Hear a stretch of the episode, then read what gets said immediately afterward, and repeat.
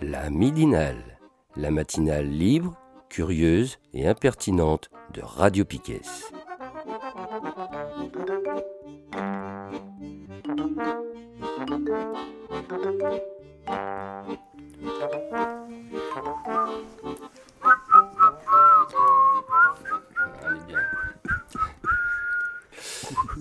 Salut Pedro. Salut, ça va Seb? Salut Kevin, salut Nico. Salut. Bienvenue dans cette midinale euh, du 28 novembre 2022 de Radio Piquet, complètement en retard, mais si vous l'avez entendu avant, on a eu quelques soucis techniques euh, qui sont maintenant réglés.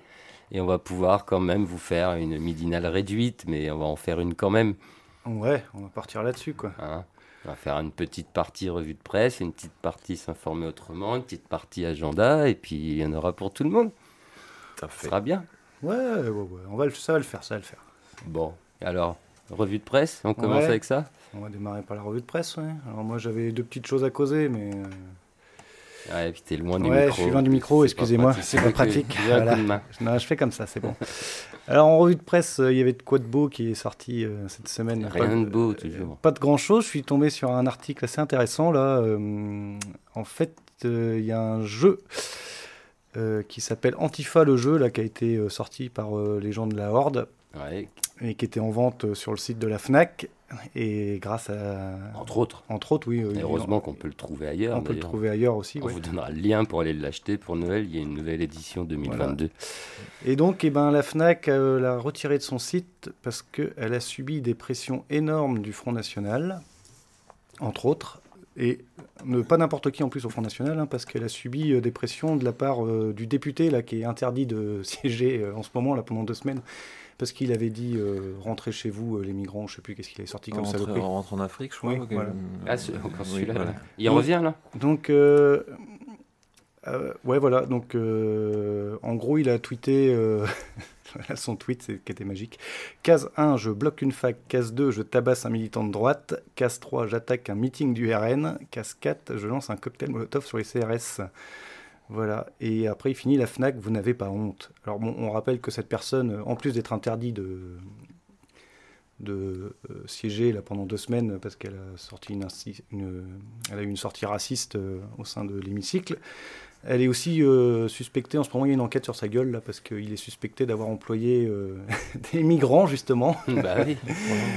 et parce que c'est un, vigneron hein, et ce gars-là il aurait exploité quelques migrants dans des conditions plus que précaires euh, sur son terrain donc hein, le RN c'est une constante hein, les migrants c'est là quand ça les arrange donc il y a lui qui a apporté le P, il y a aussi euh, le, hum, un syndicat de flics, donc des commissaires de police qui avait porté le P. Et donc la FNAC, bah, qu'est-ce qu'ils ont fait hein, Comme euh, on sait que. Ils ont tout simplement viré le, le jeu de leur site, tu peux plus le trouver. Bon par contre je vous rassure, hein, sur le site de la FNAC, à côté de ça, on peut toujours acheter le Monopoly. c'est un bon, qui est un bon truc de... Hein, comme on les aime. Apprends à faire du capitalisme à tes enfants. Tu peux toujours trouver My Kampf, parce qu'il est aussi en vente sur leur site, c'est pas rien. hein. donc, euh, maintenant qu'ils ont autorisé les rééditions de My Kampf, soi-disant euh, un peu modifiées. euh, Oui, c'est à dire qu'ils ont enlevé les propos euh, qui posent problème, c'est ça? Non, alors de ce que j'ai compris, en fait, ils l'ont ressorti et derrière, il y a une analyse, euh, je sais pas quoi, enfin, il y a une mise euh, qui explique le contexte et tout ça. En fait, pour, pour, pour se permettre de le ressortir, en fait, ils ont sorti ça. Et donc. euh, Il y a une version genre commentée, tu sais, pour pas trop te perdre. Un truc dans le genre. C'était mon ami Asgard qui m'a envoyé. Donc voilà, on trouve Mike Kampf, on trouve Le Grand Remplacement, troisième édition. Enfin voilà, bref, tu, Ouais. Tu, tu trouves quand même des bons livres de, de droiteux et d'extrême droiteux sur le site de la FNAC. Et par contre, un jeu de société qui est quand même... C'est un jeu, hein, en rappelons, ça peut, on peut prendre ça aussi pas forcément au premier degré. hein, un jeu de société, ça reste aussi... euh, faut se mettre en... Comment dire En situation.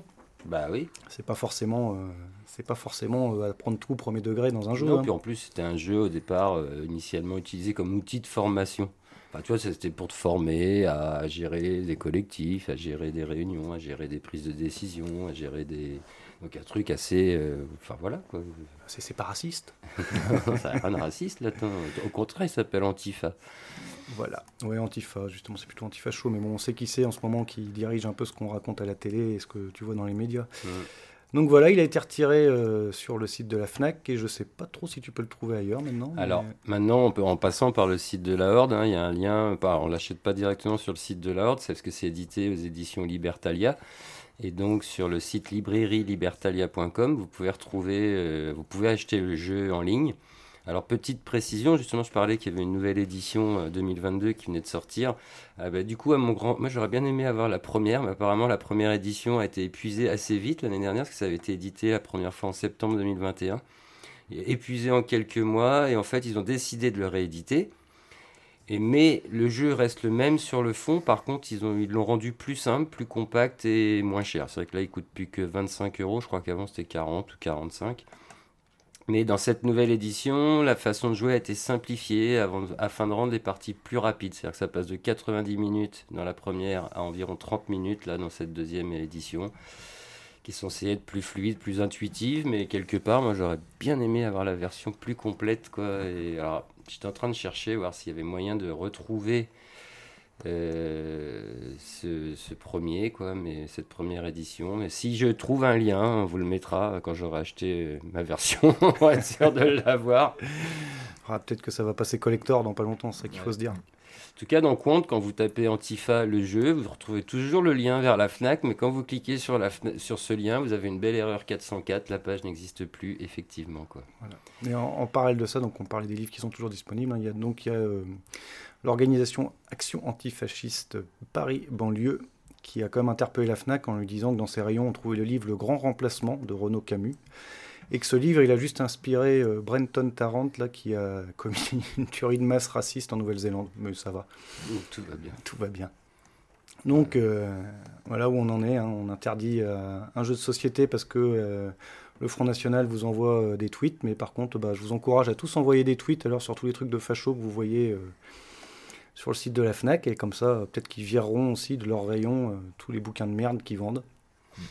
Voilà. Bon, on peut toujours rêver quoi. En tout cas, en cherchant un peu des infos sur ce jeu, je viens de tomber malheureusement sur un article de Brésinfo cité aux frontières du grotesque. Antifa, le jeu.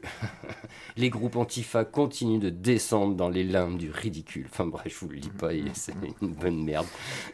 Moi, ça fait toujours marrer. quoi. Ils sont gentils, ces gens-là. Hein, on Ouais. les aime bien. On les aime bien, on les aime bien. Moi, ils nous font causer au moins comme ça. Ouais. Et, euh, bon, bah ça, c'était le premier truc que j'avais vu. Et après, moi, j'ai un petit deuxième article là, qui est tombé sur euh, Basta et qui est pas mal parce qu'il faisait euh, un parallèle, justement. Ça va faire un parallèle avec ça parce que, typiquement, est-ce que le jeu antifascisme pourrait euh, toucher la horde pour séparatisme? Est-ce que c'est ce que tu peux maintenant, comme toutes les associations un peu de résistance civile ou qui ne plaisent pas au gouvernement on en est là, quoi. Et donc, euh, il y a eu un article assez intéressant là sur euh, donc euh, Basta qui s'intitule Comment la loi séparatisme permet aux, préfectures de frapper les associations au porte-monnaie. Parce qu'on Mhm. vous en a déjà parlé plusieurs fois, mais il y a pas mal d'associations en ce moment qui sont un peu mis sous ces faits-là par les préfets. hein. Donc, rappelons, les préfets maintenant ils sont nommés par le gouvernement, donc on- comme ça on est bien. Et là actuellement, il y avait donc une association là qui s'appelait, j'ai plus leur nom, mais je vais le retrouver. Ah, je vais pas la retrouver. Ah si, voilà. Euh, donc c'est Alternativa, si mes Mm. souvenirs Ah oui. sont bons. Voilà, donc eux, ils ont, ça va tomber là. On- Donc en gros, euh, non, eux, ils ont été pris. euh, donc on leur, on- comment dire J'ai oublié le nom de ce que je voulais dire. Je patauge. Euh, Ah, mais on a été perturbé ouais, par voilà. ces problèmes techniques. euh. en fait, en gros, eux, ils ont organisé un festival, là, on en avait parlé, et sur lequel il y avait un atelier de résistance civile, Mm. non, de désobéissance civile. Désobéissance civile, ouais. Voilà. Et euh, donc, pour ça, ils avaient obtenu, euh, donc pour ce festival, ils avaient obtenu un financement de 5000 euros de la part de la communauté urbaine du Grand Poitiers, 10 000 euros de la part de la ville de Poitiers. hein, donc, euh, pour une association, euh, 15 000 euros, ça représente quand même des sommes importantes. Et donc là, il y a le préfet qui remet une couche en disant euh, ben non, faut, enfin, faut rendre ses financements. Voilà, donc c'est le préfet de la Vienne. Il doit être sympa aussi celui-là. Ouais, ouais, ouais. Ben, en fait, la Vienne, en plus, en ce moment, c'est un département un peu chaud, hein, parce que c'est aussi un département où ils vont faire des méga bassines. Donc euh, on voit en fait. Oui, je crois qu'ils ont un nouveau projet qui est passé en loose euh, après le week-end de, de, manifestation à, à Sainte-Soline. quoi, où il y avait quand même eu arrêt du chantier derrière et tout, et éventuellement peut-être, on ne sait pas, une concertation à venir, et hop, ils ont placé, tiens, on va faire un nouveau projet de 30 méga-bassines dans la Vienne, et bim. Voilà, ouais, parce qu'en gros, ils le disent bien dans cet article, ça c'est un peu la, première... Euh, en gros, cette association va servir un peu de test pour commencer à toucher le, à voir le truc sur le séparatisme, est-ce qu'ils y arrivent ou pas, hein, parce que là, malgré le fait que le préfet fait un, et requis le fait qu'on supprime ces subventions, la mairie et le Grand Poitiers, qui sont des mairies euh, écologistes, eux, ils ont voté à l'unanimité qui maintenaient les subventions. Donc maintenant, ça va être un combat entre l'État finalement et l'agglomération. Donc on va voir ce que ça va donner, on va suivre. Hein. Et en gros, euh, enfin, là, ce qu'on voit bien, c'est le but du gouvernement de se servir de cette loi séparatiste dont on avait déjà parlé ici et qu'on avait montré à quel point elle était dangereuse sur le fait d'atteindre parce que c'est, on peut être atteint sur tout et rien finalement, hein, parce qu'à la base c'est Darmanin qui nous a vendu ça euh, pour soi-disant toucher euh, les communautés euh, islamistes, je sais pas trop où. Et on se rend compte que ça devient finalement un outil de répression vis-à-vis d'opposants écologiques ou d'opposants politiques tout court, hein, parce que bon, après on peut attaquer tout et n'importe quoi. Hein. Et par exemple, là j'avais un petit truc, ben non je vais pas le retrouver. Excusez-moi, je me suis mal préparé. Mais euh, donc là, en gros, ils ont fait des recours hein, devant le Conseil d'État, donc pour, pour dire que, enfin, eux, ils s'opposaient au retrait de ces subventions, mais qu'après, comme ils expliquent, hein, euh, d'une année sur l'autre, il n'y a pas de, comment dire, de d'obligation des, des, mairies et tout ça de renouveler des subventions et sans bien sûr le justifier. Hein. donc, euh, ce qui, en fait, ce qu'ils ont peur, c'est que cette année, ils vont garder la subvention parce que finalement, la, la mairie s'est battue pour qu'ils les gardent et que et que par contre l'année prochaine potentiellement euh, ben, euh, sous peur de qu'il y ait un nouveau un scandale un peu politique et tout ça la mairie leur supprime les subventions et ben ça fera un gros trou dans leurs finances parce que c'est pas des associations euh, avec des gros pouvoirs hein. ouais, En fait, là, tu, tu, parlais justement de, de, quelles associations pouvaient être touchées. Oui. là, dans, en fait, cette loi séparatisme, en fait, c'était c'était la lutte contre le terrorisme et la prévention du séparatisme. Et euh, en fait, ça fait un peu écho au terme justement écolo, éco-terrorisme. C'est-à-dire que à partir du moment où voilà, tu es, engagé dans un. On, va, on va bientôt pouvoir parler aussi, je pense, de, de gaucho-terrorisme ou de. ou de communo-terrorisme. Enfin, je sais pas, je sais pas à quelle, à quelle sauce on va être bouffé, mais à partir du moment où tu fais un rapprochement entre des actions de désobéissance civile et du terrorisme, effectivement, oui, tu peux être touché par, euh, tu peux, tu peux être touché par cette, par cette loi-là. Donc bah, c'est là où il faut revenir aussi sur l'importance des mots et, euh, et, lutter euh, et, le, et, le, signaler et, lutter justement contre, contre l'utilisation de ces mots-là. Quoi. dont on a un peu entendu parler, mais en fait ça, ça heurte pas grand monde. Enfin, tu as, quand même des gens qui, qui ont dit bon, bah, entre péter, entre péter une canalisation et et buter des, euh, et buter euh, des dizaines de personnes, il y a quand même une différence, quoi. Euh, mais en fait, on a l'impression que c'est pas entendu du tout, quoi. Donc on reste, on reste terroriste avant tout, quoi. C'est ça, mais en fait, ouais, aussi dans cet article, ce qu'ils expliquent beaucoup, c'est de la façon assez, comment dire, permisseuse dont, dont ça, dont ça s'immisce vis-à-vis de ces associations-là, c'est qu'en fait, à côté de ça, ce qu'ils expliquent un peu dans, dans cet article, c'est qu'il y a aussi maintenant beaucoup d'associations qui préfèrent faire carrément profil bas quand on leur supprime une subvention pour justement éviter de, la surenchère médiatique et tout ça. Et on se retrouve finalement. Euh, en fait, le, les, ils se sont rendus compte que les préfets avaient un droit de regard vraiment immense sur ces histoires de subventions, parce que maintenant, quand tu, quand tu as des subventions, tu signes une convention, machin, tout ça.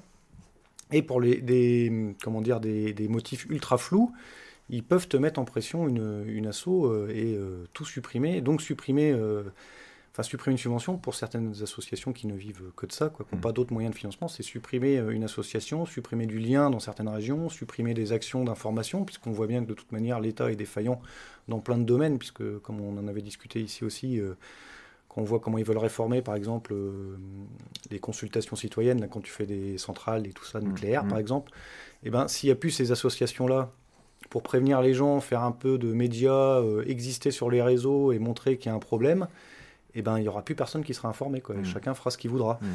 Et en gros, c'est un peu la volonté de toute façon de, du gouvernement. Là, c'est que là, il y a une contestation sociale qui est assez importante autour des méga bassines, par exemple, parce que c'est l'accaparement de l'eau par une minorité. Et, et, ça crée des tensions. Enfin, on a bien vu de toute façon quand il y a eu Sainte-Soline, il y a eu combien? Il y a eu, c'était 8000 personnes et en face il y avait 1300 flics. C'était enfin, 4 hélicos et des camions de CRS partout. Enfin, c'était un truc de fou. Et euh, là, le but finalement de l'État, euh, de se servir de cette loi séparatisme, c'est de couper tous les financements et museler tout le monde. Quoi. Hmm. Et, euh, ouais, alors ça peut être muselé, ça peut être aussi modifier les, les, modes d'action en fait. C'est-à-dire que quand tu vois, là, il, y avait un, il y avait un article sur, un, sur une manifestation ce week-end sur, un sur l'installation d'un méthaniseur. Et en fait, tu vois très bien le, sens de l'article. Il, dit en gros, T'as l'impression de lire, euh, bah en fait ils ont fait que manifester, ils étaient plutôt cool, donc euh, voilà, c'était une une ambiance euh, bon enfant en fait. Il faudrait quasiment qu'à chaque fois que tu luttes, faudrait que faudrait que ce soit avec des fleurs dans les cheveux et puis des, et puis des petites banderoles, mais que tu tu fasses pas trop le bordel non plus quoi. Et c'est comme tu disais, c'est soit soit tu te soit tu te tu te coupes, enfin tu te brides toi-même sur tes modes d'action, soit euh, justement tu fais en sorte de ne plus toucher de subventions et à ce, euh, et, à ce moment-là ça veut dire que tu te bah, tu te tu touches plus les mêmes personnes, mmh. tu plus euh, les mêmes moyens t'as plus les mêmes moyens d'action et pour des gens qui veulent lutter contre le radicalisme etc je pense pas que ce soit vraiment la bonne voie en fait de, de, dire bah en fait vous enfin d'orienter les gens soit à, faire, euh, soit à faire un truc qui est beaucoup plus soft, voire euh, complètement plan-plan, soit à faire euh, un truc où tu es complètement dans le secret. en fait, je, bah, je pense qu'ils vont s'en mordre un, petit peu les, les, doigts à un moment donné. Quoi. Parce que tu as, plein de, as plein de groupes qui sont actifs et du coup qui sont pas subventionnés. Enfin, Alternativa, c'est un peu particulier parce qu'ils ils portent un discours. Enfin, c'est une des assauts, euh, une des, une des assauts euh, qui, qui, fait des actions intéressantes, et, euh, mais qui, qui continue à toucher des subventions. Mais on peut penser à XR ou à, hmm. des choses comme ça, en fait. Ça, c'est des gens, en fait, ils se sont, depuis le début, ils se sont dit, bah, de toute façon, on, ne touchera rien parce que, parce que ça va à l'encontre aussi. Enfin, on serait pieds et poings liés par, rapport à, par rapport à ce qu'on se présente, quoi. Donc, je sais pas. Ouais, bah là, le problème, je dirais que c'est qu'on en revient au même, c'est qu'il y a une boîte de Pandore qui a été ouverte un peu par Darmanin mmh. en disant euh, on va créer cette loi séparatisme.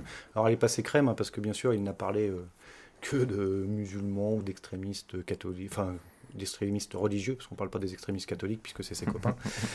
Mais euh, en, gros, quand même, tu vois, là, je relisais un peu l'article, il y a quand même une charte maintenant qui circule au sein du ministère de l'Intérieur et à destination des préfets. Et c'est assez intéressant, je vais lire le passage. Donc voilà, alors c'est le passage dans l'article. Le ministère de l'Intérieur a d'ailleurs rédigé le mois dernier une circulaire à destination des préfets. Le document dessine des lignes directrices dans la mise en œuvre du contrat d'engagement républicain pour les associations bénéficiant de subventions publiques. Donc ça, c'est le truc que maintenant tu es obligé de signer pour euh, avoir droit à des subventions en disant euh, que tu dénigres pas, euh, enfin en gros que tu es quelqu'un de bien. Le ministère y mentionne quelques exemples d'associations réelles ou imaginaires qui ne les respecterait pas. Par exemple, une association locale de défense de l'environnement porterait atteinte à l'ordre public en s'opposant à un site de stockage de déchets radioactifs. On sent pas du tout le truc qui existe déjà, tu vois. Dès lors qu'elle a organisé cette fin, à cette fin la destruction de matériel, est aussi évoquée l'hypothèse d'une association qui ferait la promotion de l'excision. La circulaire n'est pas très concrète, elle rappelle plusieurs elle rappelle seulement quelques jurisprudences. Trois types d'associations y sont explicitement visées musulmanes, de l'extrême droite identitaire et écologistes. Donc ça veut dire que pour euh, l'État, finalement, euh, euh, il met au même niveau, donc on revient tu vois, sur le truc mmh. d'écoterrorisme, et avec l'extrême droite identitaire et musulmane, ça veut rien dire parce que ça veut rien dire. là, là, on dénigre une religion carrément, alors que ça n'a rien à voir avec. Après, il y y a un juriste, Raphaël Kempf, qui qualifie toutes ces lois-là, loi séparatisme, etc., de lois scélérates en, en, lien avec ce qui s'était passé euh, au début du XXe, euh, les lois scélérates qui ont réprimé euh, les mouvements anarchistes en particulier.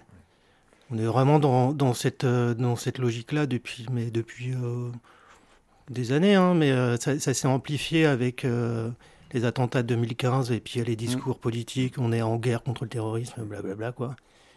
C'est des lois scélérates qui sont là pour réprimer les oppositions politiques, quoi. Pour les criminaliser et les empêcher. Donc, c'est quand même une dérive autoritaire de l'État assez grave. Bah, c'est un peu ce qu'ils disent en conclusion, hein, que tu as l'observatoire là, des. Excusez-moi. Yep, Donc, c'est l'observatoire là, de. Voilà. La coalition des libertés associatives, en fait, qui est un peu. Euh, qui regarde tout ça et qui dit que là, depuis peut-être quelques années, quand même, on a beaucoup régressé sur euh, sa liberté, euh, justement, à faire une association et tout ça de la loi 1901. Et ils sont assez. En gros, ils ont beaucoup de mal avec cette histoire, le contrat d'engagement républicain qu'on te fait signer maintenant. Là. Donc, si tu as des subs, tu signes ça. Quoi. Et bon, clairement, là, la porte est ouverte. Et comme tu disais, on est sur des lois scélérates, on est sur le muselage de l'opposition, on est sur un Darmanin qui sort à une, une heure de grande écoute les éco-terroristes et que ça passe crème, t'as personne en face qui dit rien. On est euh, sur, il y a quelques années, la vie des, je sais plus comment elle s'appelle, celle de l'enseignement supérieur qui a sorti les islamo-gauchistes et c'est passé crème et maintenant c'est rentré dans le langage commun. Voilà quoi, donc c'est. Euh, on est sur cette comparaison en fait perpétuelle où actuellement on te met finalement les gens qui se battent contre le, changement climatique ou pour des raisons écologiques au même niveau que des fachos ou, euh, ou des extrémistes religieux quoi. C'est bon, bah, c'est le discours. Hein c'est comme comparer en permanence euh, les antifas des fachos, quoi. Tu vois, on se demande qui se bat contre la haine humaine, quoi. Ouais, ouais, mais.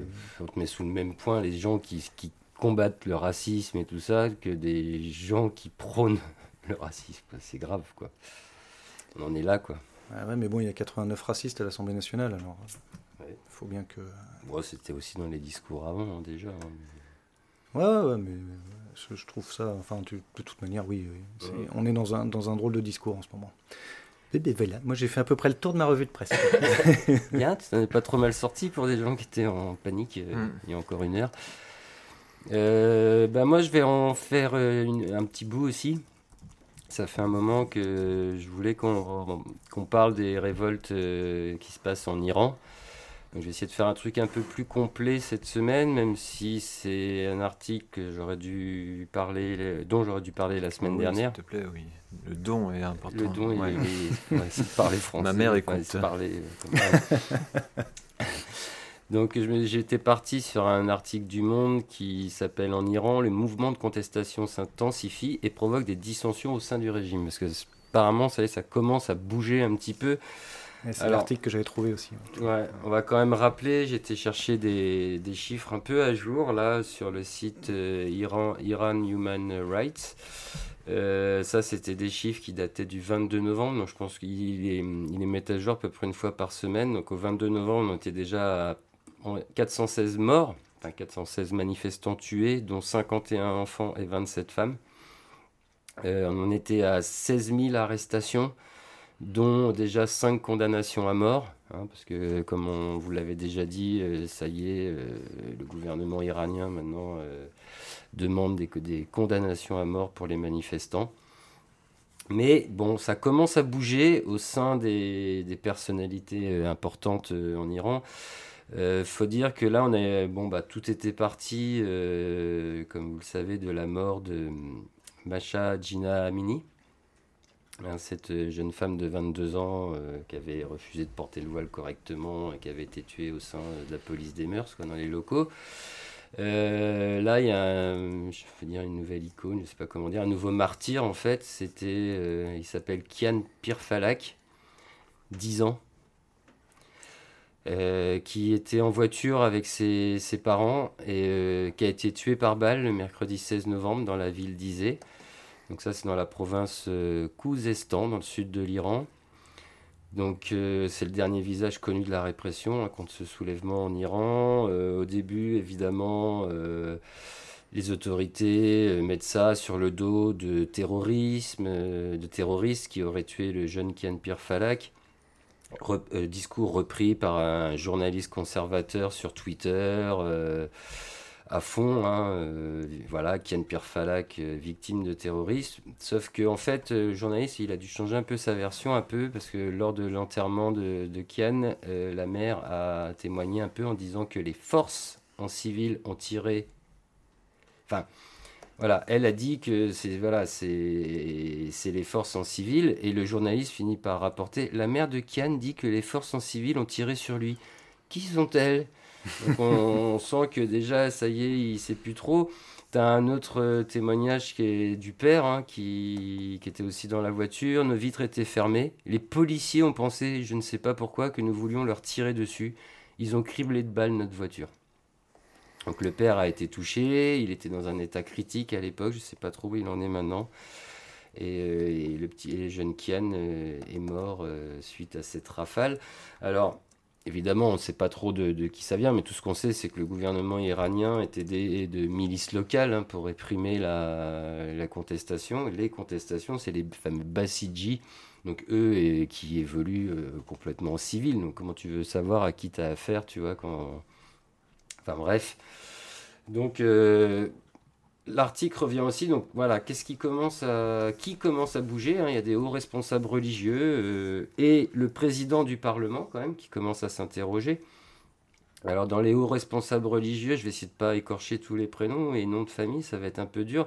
On retrouve euh, Molavi Abdelhamid, qui est le chef spirituel des Balouches. Alors les Balouches, c'est dans le Balouchistan. C'est euh, là on y trouve surtout une minorité religieuse sunnite, qui est donc iranienne. Et euh, bah, Molavi Abdelhamid, lui, il a commencé à appeler à l'interaction et au dialogue et de ne pas faire de compromission avec le gouvernement. Euh, voilà, enfin, pas de compromission avec Ibrahim Raisi, hein, le président iranien qui est ultra conservateur. Pas de compromission avec Ali Khamenei, qui est le guide suprême. Mais le guide suprême aussi, il est un peu bousculé dans ses rangs parce qu'on retrouve euh, un autre ayatollah, donc qui n'est pas le guide suprême, mais qui est ayatollah quand même, qui se nomme Assadollah Bayat Zanjani. Lui, c'est un religieux réformiste euh, qui est quand même un des plus hauts gradés de, l'Iran et euh, qui explique clairement que la population a le droit de se défendre. Donc il ne se met pas du tout du côté euh, du gouvernement, enfin de, cette répression. Il dit bah oui, ils ont le droit de se défendre à partir du moment où les attaques à coups de couteau, à balles réelles, ils ont le droit de se défendre quoi. Voilà. Il y a un autre ayatollah qui est aussi un des plus hauts dignitaires, c'est Javad Alavi Bouroudjerdi, qui lui, euh, dans les droits, donc l'autre c'était le droit à se défendre, là c'est le droit de critiquer les dirigeants. Ah, ça, ils n'aiment pas trop les dirigeants en Iran, qu'on les critique. Généralement, ça se finit mal pour vous. Vous êtes à minima arrêté et euh, au pire euh, condamné à mort. Voilà. Et alors, ça, c'était côté religieux. Et il y a quand même le président du Parlement, Mohamed Bakr Kalibaf. Alors, lui, c'est quand même un ancien commandant des gardiens de la Révolution. Et euh, alors il a changé de discours aussi parce que par exemple au 28 octobre, il reprochait euh, aux ultra manifestants faire en fait bah, comme le gouvernement, hein, c'était le même le même message de mettre le pays à feu et à sang. Euh, en gros, c'était de leur faute tout ça et donc ça allait pas. C'était des reproches sur des reproches. Mais le 6 novembre, changement de discours, il commence à appeler au retour au calme et aux promesses et il promet aux contestataires un retour au calme et promesse aux contestataires inconséquents, hein, quand même. Il les nomme comme ils sont inconséquents, il y a encore ce petit terme qui traîne, mais il leur promet des changements légitimes et nécessaires dans le milieu écologique, social et politique. C'est des promesses, quoi. Oui, mais déjà, on voit que. Euh, je veux dire, au départ, ils ne sont pas partis pour faire des promesses, le gouvernement. Non, bah après, ils ont, des, ils ont aussi de plus en plus d'opposition, euh, même sur des gens qui ont du pouvoir en Iran, hein, parce que tu vois là, euh, alors on va pas en parler, on devrait pas en parler, mais la Coupe du Monde au Qatar, tu as quand même toute l'équipe de foot iranienne qui a fait le symbole de pas chanter leur hymne national. Au moins pendant le premier match, ils ont dû avoir un peu de pression pour le deuxième. Parce pour le deuxième match, ils, ont chanté. ils ont reçu des photos de leur famille dans une tôle, et ils ont fait ah bon, ouais. ouais Ils vont peut-être chanter un peu quand même. Euh, ouais, ouais, non, mais. Mais il y a quand même des, quelques gens qui ont fait les symboles, parce qu'on n'en parle plus hein, là, de toute façon de ce qui se passe en Iran en ce moment. Là, bah, en fait, on en parle pas. Tu, si tu écoutes les grands médias, il euh, n'y a rien. les seuls, le seul média à peu près là où on trouve des trucs sur l'Iran, ça va être. Bon, si, tu en trouves hein, dans la presse écrite sur Internet, quoi. Dans Le Monde, on, quand même. Euh, un hashtag, on va dire, un truc spécial Iran qui mm. regroupe tous les articles de ce qui se passe euh, là-bas et autour. Hein. Ça parle aussi pas mal de ce qui se passe à la Coupe du Monde. Là, c'est marrant, il y a mm. beaucoup plus d'articles de ce qui se passe à la Coupe du Monde autour de l'Iran, enfin des différentes protestations qu'on peut voir dans les stades à coups de messages ou de choses comme ça. Mais bon, c'est vrai que j'écoute euh, la, presse mainstream, sinon on n'en entend pas parler de l'Iran. quoi. Non, non, puis tu l'as par exemple, euh, on n'en avait pas trop parlé aussi, la mais à Erdogan là, en Turquie qui envisage euh, carrément de mener une action au sol, lui, au Kurdistan. Oui, à savoir que déjà, bon, il y avait eu un attentat en Turquie il y a deux semaines à peu près. La réponse d'Erdogan, ça a été de mettre ça sur le dos de la communauté kurde iranienne et, irakienne d'ailleurs, enfin les Kurdes en général. Hein, Erdogan n'aime pas les, les, Kurdes. Et donc il avait répondu une semaine après en disant ça vient du. Alors, je, vais peut-être dire, une, il avait mis ça sur le dos du PKK. Ouais, c'est le PKK, ouais. Et euh, donc il a envoyé les avions, euh, commencé à bombarder euh, la, région, la région kurde. Euh, en parallèle, tu as aussi euh, le gouvernement iranien hein, qui, a, emboîté le pas et qui s'est mis aussi à aller bombarder les Kurdes, les Kurdes. Alors eux, ils sont allés carrément jusque dans le territoire irakien. Pas, de problème, on rentre en Irak, on bombarde en Irak et puis ça se passe quoi. Donc il y a là, oui, bah, après, euh, Gina Amini, je parle de Gina, c'est son vrai nom en fait son, vrai prénom parce que quand tu es kurde en Iran, tu peux pas utiliser ton nom kurde, tu es obligé de choisir un nom plus euh, pro-iranien, on va dire. Que c'est pour ça que son, son prénom iranien c'était Masha, mais son vrai prénom c'est Gina, elle, elle est d'origine kurde quoi. Donc c'est vrai que ces protestations, ces révoltes sont un peu parties de territoire kurde, mais après... Euh, c'est pas d'aujourd'hui hein, le, pourquoi ça a démarré. Je veux dire, si euh, le président du Parlement, Mohamed Bakr Kalibaf, commence à parler de promesses dans les milieux écologiques, sociaux, politiques, même économiques, c'est bien parce que euh, la gronde, enfin le, peuple en a marre sur tout un tas de trucs. Ça date pas de, cette année, ça date pas de la mort de Gina. Et euh, d'ailleurs, sur, euh, bah, sur le monde, y a, si vous voulez, parce que c'est un peu dur à expliquer comme ça, hein, moi je ne suis pas un, grand orateur et je ne vais pas vous parler, de, je ne suis pas un grand connaisseur de l'histoire iranienne. Ils viennent de sortir une, une, vidéo assez courte, ça dure 7 euh, minutes. Et, c'est pour, et qui est nommée, donc c'est Révolte en Iran, 7 minutes pour comprendre les causes profondes de la colère. Donc là, ça revient sur, euh, sur l'histoire, en fait, hein, de, toutes ces révoltes, de pourquoi on en est arrivé là. Et voilà, la mort de Gina, c'est un déclencheur, quoi, mais de, de, de, causes profondes de colère, quoi. Donc cette vidéo est, pas trop mal, même si j'avoue que je l'ai encore pas vue. la classe. la classe, quoi. Mais euh, non, non, mais euh, voilà, je pense qu'en 7 minutes, on en apprend un peu. C'est peut-être pas très, très, très détaillé, mais déjà on en apprend un peu plus sur l'histoire de cette révolte. Donc voilà, donc des infos toujours qui arrivent au compte-goutte. Hein, euh, on peut suivre un peu. Euh, en tout cas, il y a quelques mises à jour sur le nombre. Euh, enfin, ça, c'est des, nombres. voilà, c'est des nombres de morts qu'on peut voir sur le site. Donc Iran Human Rights. Je crois qu'il y a un site qui est situé. je vais dire des bêtises, donc je vais pas le dire. je sais plus si c'est au Danemark sur un site danois ou c'est un quoi c'est un point net, pas de bol. Bon, bref, on pourra vous mettre aussi cette adresse, quoi. Voilà. Bon, en tout cas, euh, la population semble pas. Euh... Bah, ils lâchent pas l'affaire. Hein. Non, ils lâchent pas l'affaire. Hein. Euh, ils sont très conscients. Même pour eux, c'est de plus en plus. Ils sont. La population est consciente que, en fait, il n'est pas possible de réformer ce régime iranien. pour eux, c'est vraiment là, s'ils continuent, c'est que c'est la fin de ce modèle politico-religieux ils en sont persuadés, ils n'en peuvent plus. Le problème, c'est de savoir maintenant quand ça va être la fin, comment ça va tomber et quand ça va tomber. Mais en tout cas, ils n'ont aucun espoir d'une réforme interne du régime ou même d'une réforme euh, qui ne viendra pas de l'extérieur, puisque ce sera écrasé d'une façon ou d'une autre. Voilà. Je n'ai pas plus à dire pour l'instant. Euh, on, a, on, avait quelques, on a des gens qu'on va essayer de contacter sur Brest peut-être pour avoir des qui doivent être en relation avec leur famille, qui pourront peut-être nous en dire un peu plus. On essaiera de faire un travail un peu plus poussé. Et euh, je sais que toi, Kevin, tu avais, avais, préparé deux, trois trucs aussi là-dessus. Enfin, au moins. Euh, euh ouais. Tu avais un, apparemment un discours enregistré, mais je sais pas ouais. d'où vient ce discours. Alors, en fait, ce discours, euh, pour situer un peu, c'était c'est un discours qui a été lu en prélude au, au film euh, Arrêter le silence dans les amphis, ou je sais plus, je crois que c'est quelque chose comme ça, en tout cas qui était, diffusé à l'UBO lundi dernier dans le cadre de la semaine contre les violences sexistes et, sexuelles.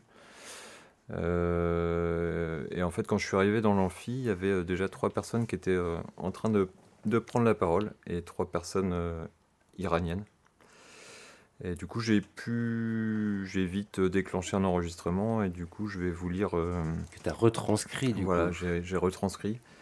C'est pas super gay, c'est possible que, que je m'arrête parce que, voilà, en le réécoutant, c'était pas top et. Euh, et, je, et même les gens qui le lisaient, c'était, c'était dur. Donc voilà, je commence. Euh, Face à la violence mortifère de l'État, l'enjeu est le droit de disposer de son corps, le pouvoir pour le peuple de décider de son destin et pas le pouvoir sur autrui.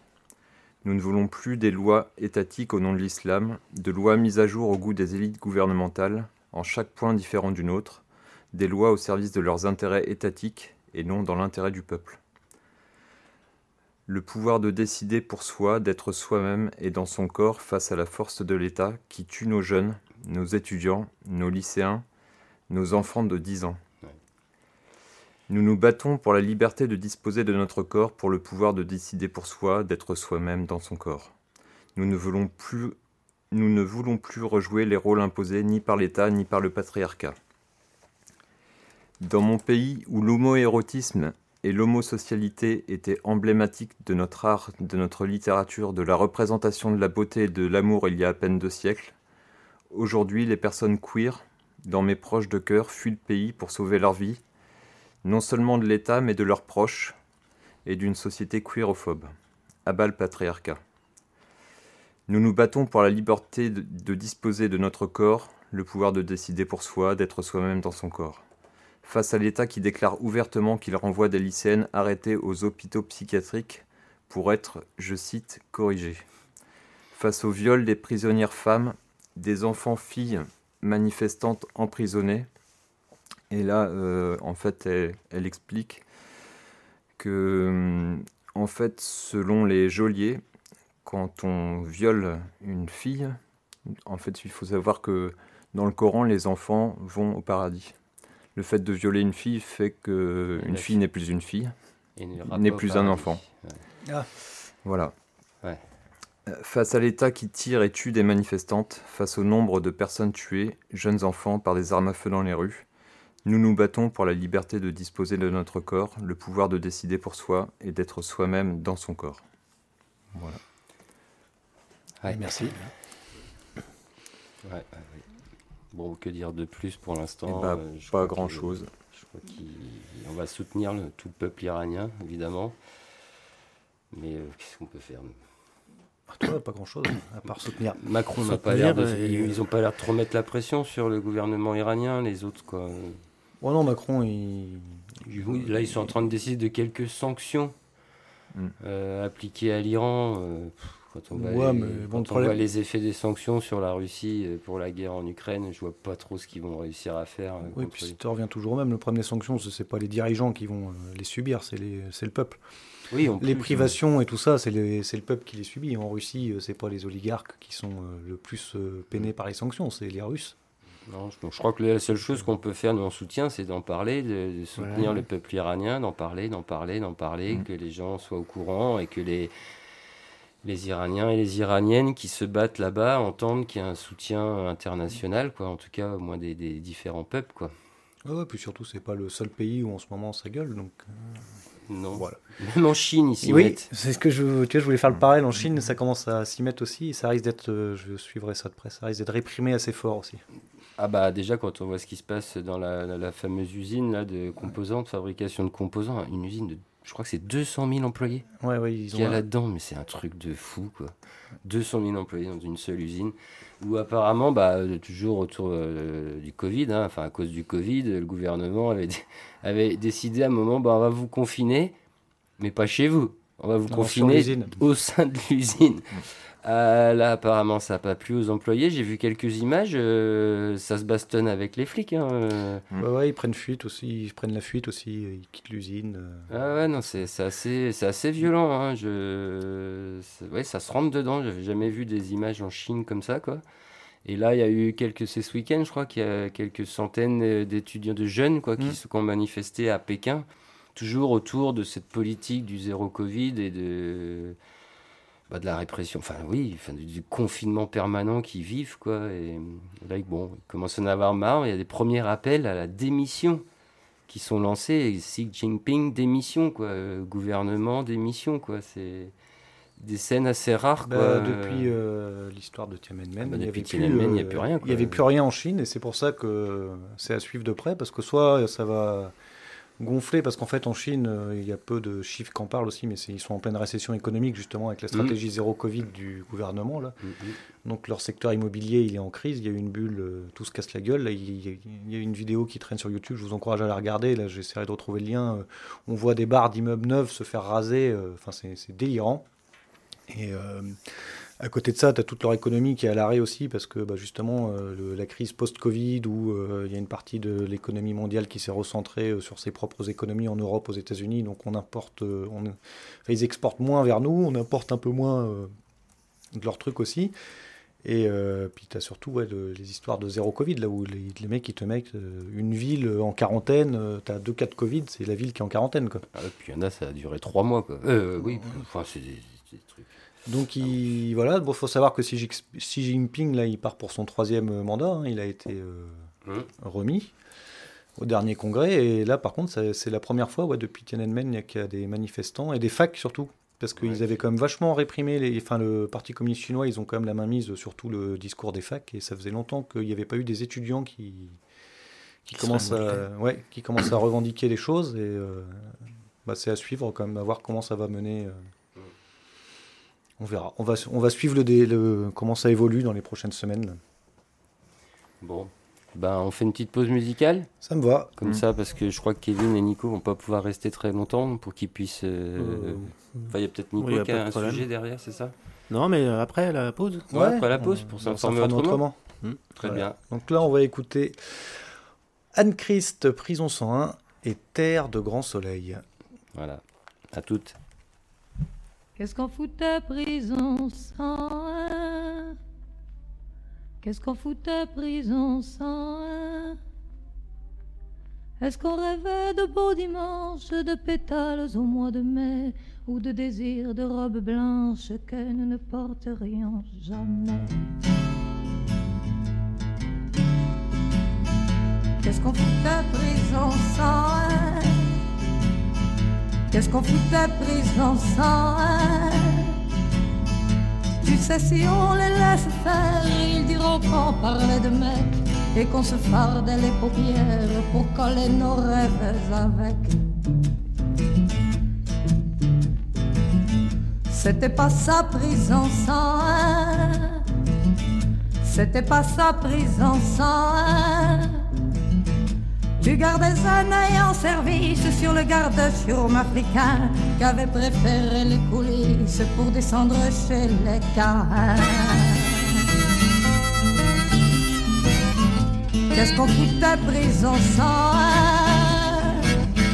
Qu'est-ce qu'on foutait prison sans je retaillais le cou gracile d'une vierge enceinte et bombée Avec les yeux morts et fragiles, moi qui n'enfanterai jamais.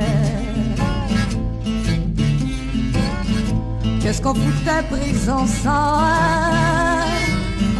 Qu'est-ce qu'on foutait prison sans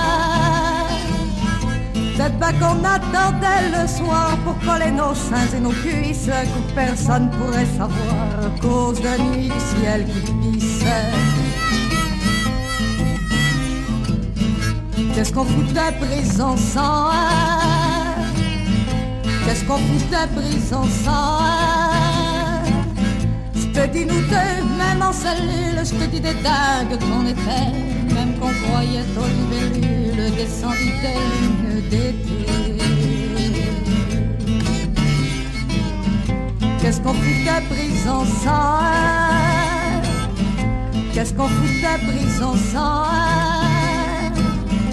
Un jour on m'a tué, Mireille va savoir qui. Voilà qu'arrive la troupe d'art et des abeilles pour bouffer le de sa salive.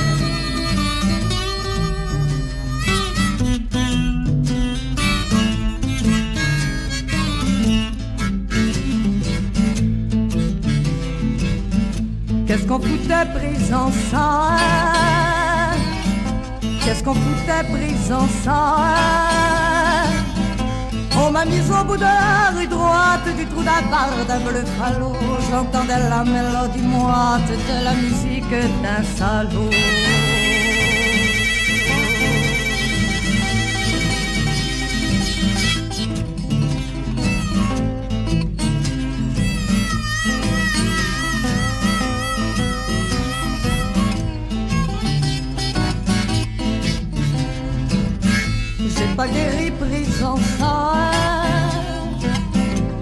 Guéri prison sans J'y retournerai un matin, j'y retournerai, c'est pas ma faute, mais j'y retournerai, c'est certain. Prison sans un ou bien une autre. Parce que tu sais, prison sans Parce que tu sais, prison sans elles sont montées dans mon cerveau, ouvrir ma noix comme on prend l'huître. Elles montées dans mon cerveau, pour faire des trous dans mon pupitre. Qu'est-ce qu'on foutait prison sans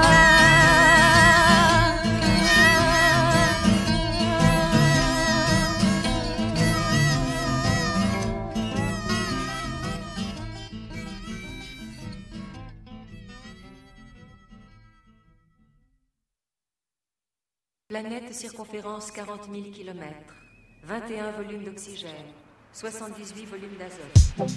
Atmosphère identique à la Terre.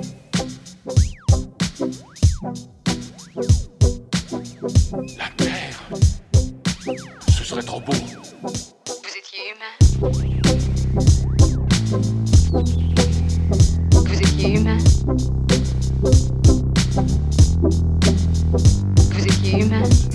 avec la navette vérifier si cette planète est bien la Terre. Vous étiez humain Est-ce vrai que le monde existe?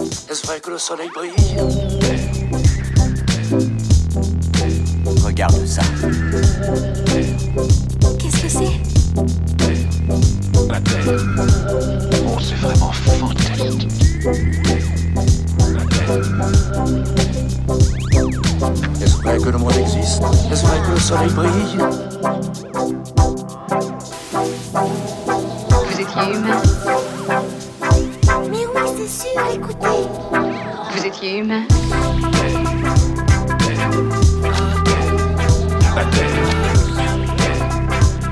Est-ce vrai que le monde existe? Est-ce vrai que le soleil brille?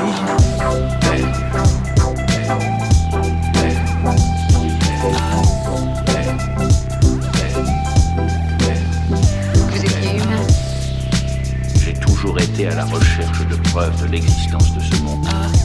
Je voulais percer le mystère qui l'entourait. Il y a peut-être du danger, mais je ne peux pas abandonner les terriens à leur sort. Et je dois les aider. Penses-tu être capable d'utiliser ton pouvoir encore une fois?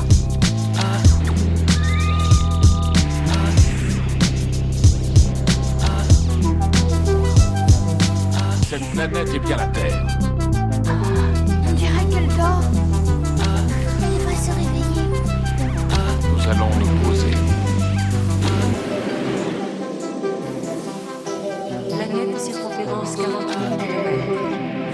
21 volumes d'oxygène. Est-ce vrai que le monde existe Est-ce vrai que le soleil brille Identique à la Terre. Je ne t'oublierai pas. Nous sommes ici car nous cherchons à retrouver le chemin de la Terre. Mais vous êtes sur la Terre, voyons.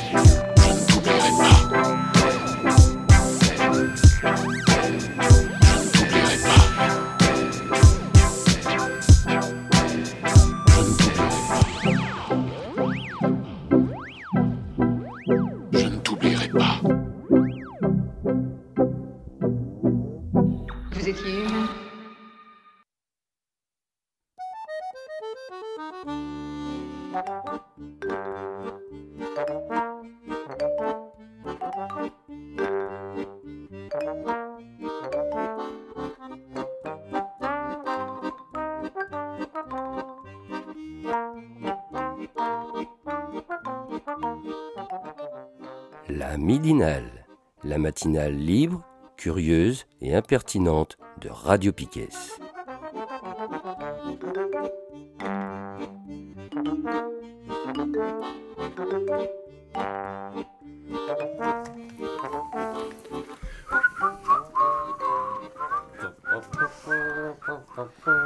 De retour dans la midinale de Piquet de ce 28 novembre 2022 pour la partie S'informer autrement. Et Nico va nous parler d'un livre, il me semble. Oui, mais on commence par euh, Ah, Pedro. pardon. J'avais vachement suivi à la pause. Donc Pedro va nous parler de quoi du coup? Euh, bah, je suis tombé sur une euh, vidéo YouTube que je vais passer, que j'ai bien aimée, parce qu'en fait, elle faisait le lien avec euh, une école volante là, qui a eu lieu il n'y a pas longtemps sur. euh, Comment vaincre l'extrême droite? C'est ça, et donc c'est. euh, C'est la numéro 2, il me semble, de cette saison. C'est ça. On Donc c'est euh, le média qui fait ses petites émissions et ça s'appelle On sort les dossiers. Le stagirite. Et donc l'intitulé de l'émission c'est Big Pharma, SMIC, Uber, les drôles de vote des députés RN. Donc euh, ça dure 8 minutes. Bon, ouais, bah, ça nous fait une deuxième pause, nous. Une troisième. Et il n'y a pas de son, sans déconner. peut entretenir le flou sur ses promesses pour satisfaire les attentes souvent divergentes de son électorat en matière économique. Un parti qui s'étant détaché de la soumission au clivage droite-gauche a vocation à parler au peuple central dans son entier. Ni droite ni gauche pour l'électorat populaire, et ligne de droite libérale pour les indépendants, les petits chefs d'entreprise, et aussi pour séduire un électorat de cadres. Le fiscalisme qui a fait tant de mal à l'initiative, à la créativité, à la productivité. Dans leur communication, les orateurs du RN sont très forts pour ménager la chèvre et le chou, protection des moins bien lotis et baisse de la fiscalité sur les entreprises. Sauf qu'à un moment, il y a le test du réel qui vient trancher. Et là, ils sont 89 députés à voter des textes nationaux, donc on peut voir ce qu'ils votent. Donc c'est parti pour un florilège de grand écart du Rassemblement national.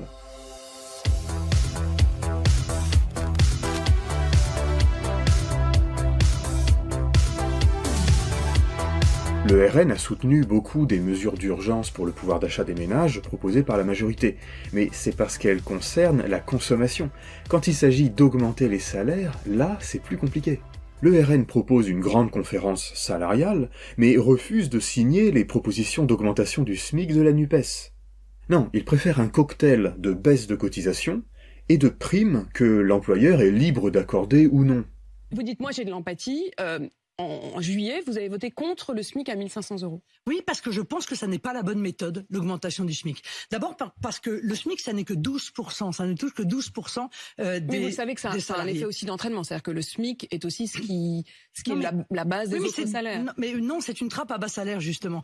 Et ce afin de ne pas froisser son électorat de petits entrepreneurs, commerçants, artisans, tout en faisant miroiter à la frange populaire et salariée des augmentations de revenus basées sur le mérite individuel. Pourquoi vous Et nous proposons hausse du SMIC notamment, euros Parce que le hausse du SMIC, euh, les chefs d'entreprise, dont 95% des chefs d'entreprise en France sont des patrons de TPE, PME, qui bien souvent se lèvent plus tôt que leurs salariés, vous répondront que la hausse du SMIC, c'est une hausse de charge. Autre exemple. Pour affirmer sa ligne sociale, Marine Le Pen se dit opposée à la réforme de l'assurance chômage. Je suis en total désaccord avec la philosophie qui est la vôtre euh, vis-à-vis de l'indemnisation du chômage. Elle consiste à considérer que si les gens sont au chômage, c'est en gros de leur faute. On dirait une députée de NUPES, mais écoutez sa proposition d'amendement. Il consiste à dire que si l'on vous propose un CDI à l'issue d'un CDD et que vous le refusez, eh bien à ce moment-là, vous êtes considéré comme euh, démissionnaire, comme ayant choisi une démission qui ne vous ouvre pas droit aux allocations euh, chômage. Sucrer le chômage à des gens qui ont fini leur CDD dans un boulot de merde et qui veulent le quitter, bah voilà une bonne idée. Lors du conflit social sur les raffineries, le RN soutient les revendications des salariés, tout en condamnant la grève et en approuvant les réquisitions des salariés par le gouvernement. Mais ça louvoie ça tourne autour du pot. Sur les réquisitions, euh, pour que ce soit bien clair, vous les soutenez ou vous les soutenez pas? Parce que selon les sondages, on a vu un sondage à l'AD cette semaine, 50% de vos électeurs sont pour ces réquisitions, mais- 50% sont Oui, contre. oui, Donc mais- c'est vrai que pour vous, ça facilite pas la prise Mais- de position. Est-ce que vous pouvez clarifier? Mais non, non, non, non. Enfin, vous, vous avez une vision de la politique qui est quand même assez dégradée. L'extrême droite déteste par-dessus tout que les travailleurs s'organisent eux-mêmes et perturbent l'ordre. En fait, je comprends pas très bien. Vous dites euh, leurs revendications sont légitimes. Oui, bien sûr. Je veux dire, Voilà. l'augmentation dose de salaire dans un Et en même contexte temps, de vous super dites bon, faut profit que la grève s'arrête. Ils n'ont pas obtenu gain de cause. tout cela Donc, de leur à- point de vue, il faut poursuivre. Donc on a toujours dans la communication un balancier entre populaire et favorisé. Mais dans leurs décisions institutionnelles, on voit qu'ils votent soit en faveur des intérêts des mieux lotis, soit pour des rustines qui ne remettent pas en cause le système, le système qui produit les inégalités. Alors vous allez peut-être me dire, c'est difficile de tirer des conclusions sur quelques mois de législature, il faudrait une série plus longue. Eh bien regardons comment votent les députés RN au Parlement européen. Le média indépendant Basta se charge de nous rafraîchir la mémoire et d'éclairer ceux qui boivent la communication du RN. Le RN déroule un discours souverainiste en mode Avec nous, les lobbies et les multinationales vont pleurer. Voyons ce qu'ils votent. Mars 2021. Un texte pour tenir responsables les multinationales en cas de violation des droits humains ou de dommages environnementaux. Responsabilité étendue à la fois à leurs agissements en dehors de l'Europe et à leurs sous-traitants. Les eurodéputés RN votent contre. Printemps 2021, les différents votes sur la levée des brevets sur les vaccins. Même les macronistes bougent. Mais pour le RN, pas touche à la propriété intellectuelle de Big Pharma. Législature précédente, printemps 2016, vote sur la directive sur le secret des affaires. Ce texte protège les grandes firmes en criminalisant les investigations de journalistes ou les révélations de lanceurs d'alerte. Le FN vote pour. Là, on est carrément dans la défense des intérêts de la grande bourgeoisie. Un petit dernier pour la route à propos de la relation de travail. Septembre 2021, texte visant à protéger les travailleurs ubérisés, en présumant comme salariés les travailleurs des plateformes numériques, pour qu'ils bénéficient de la même protection sociale. Le RN s'abstient. Montrer ce que votent réellement les députés et eurodéputés RN permet de faire le tri dans leur communication. On voit que, sur les exemples européens, le RN est parfois plus libéral que Renaissance. Nous avons compris et souvent pointé le mal avant tous les autres. L'asservissement de l'homme à des logiques économiques devenues folles. Toutes ces contradictions tiennent d'abord à la nécessité de maintenir un électorat composite. Comment contenter à la fois les ouvriers du Nord qui demandent plus de protection et les indépendants et retraités du Sud qui veulent payer moins d'impôts? Et puis aussi a la question de conquérir un nouvel électorat libéral, plus de classe supérieure comme des cadres. En face, la France insoumise, par exemple, n'a pas ces problèmes aussi aigus, puisque la coalition sociale qu'elle emmène est beaucoup plus cohérente. Il s'agit de différentes franges du salariat, employés, ouvriers, petits fonctionnaires, quelques cadres. Donc on peut y aller à fond sur la défense des salaires, et aussi des cotisations sociales et des salaires socialisés dont bénéficie la frange la moins bien lotie de leur électorat. Bon, ça c'est assez connu, je vais pas vous assommer de chiffres sur la sociologie électorale du RN. Je vais juste vous montrer un dernier truc étonnant et à ma connaissance assez peu évoqué. C'est un tableau qui présente les votes au premier tour de la présidentielle selon la proximité avec le mouvement des Gilets jaunes. Prenons les trois premiers candidats. C'est Marine Le Pen qui est la grande favorite des Gilets jaunes, Mélenchon juste derrière. Les Gilets jaunes aiment bien Mélenchon, et les anti-Gilets jaunes ne l'aiment pas. C'est cohérent. Les Gilets jaunes n'aiment pas Macron, et les anti-gilets jaunes le plébiscitent. C'est cohérent, l'inverse de Mélenchon. Marine Le Pen maintenant. Les gilets jaunes l'aiment beaucoup, mais elle est également la deuxième candidate préférée des anti-gilets jaunes, loin derrière Macron et juste devant Pécresse. Ça, c'est incohérent. Mon hypothèse est qu'il pourrait s'agir en partie des commerçants de centre-ville excédés par les traditionnelles manifestations du samedi. Le Pen marchait sur des œufs pendant ces manifs. Oui pour les revendications, mais ce serait mieux que toutes ces personnes restent chez elles. Enfin, vous- vous avez une vision de la politique qui est quand même assez dégradée. La leçon de tout ça, c'est que le RN est gros électoralement, mais il n'est pas aussi fort qu'il en a l'air, car tôt ou tard il doit montrer de quel côté il gouverne ou gouvernerait, quel type d'intérêt il choisit d'arranger, se coupant de l'autre partie de son électorat. La question est de savoir jusqu'à quel point fonctionnent les trois techniques qu'il met en place. La communication contradictoire, les opérations de diversion sur l'immigration ou le déclin de la France, pour éviter d'évoquer les sujets qui divisent, ou bien le discours synthétique, où tout le monde trouve son compte sur le mérite, sur la dénonciation des assistés ou des fraudeurs.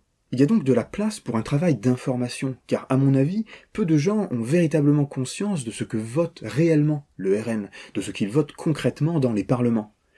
Donc au boulot. Et à la semaine prochaine. Le boulot de. Qui va faire ce boulot d'information euh, Radio Piquet. on va éplucher les, on va éplucher le, le Les votes à les l'Assemblée votes à par le l'Assemblée RN. par le RN. oui, on sera, euh, Tu, tu peux rappeler le, qui euh, a fait cette vidéo? Alors c'est le média. Le média, ouais, c'est Le- c'est le stagiairite Ouais, le stagiairite, ouais. Et ces analyses sont souvent pertinentes et intéressantes. Et Mm. ce qui est intéressant de, enfin ce que j'ai beaucoup aimé dans cette analyse-là, qui faisait le lien justement avec euh, cette euh, cette école volante, c'est que je pense pas que les gens qui votent Front National se rendent compte à quel point le Front. National protège finalement la bourgeoisie et les institutions en place. Mm.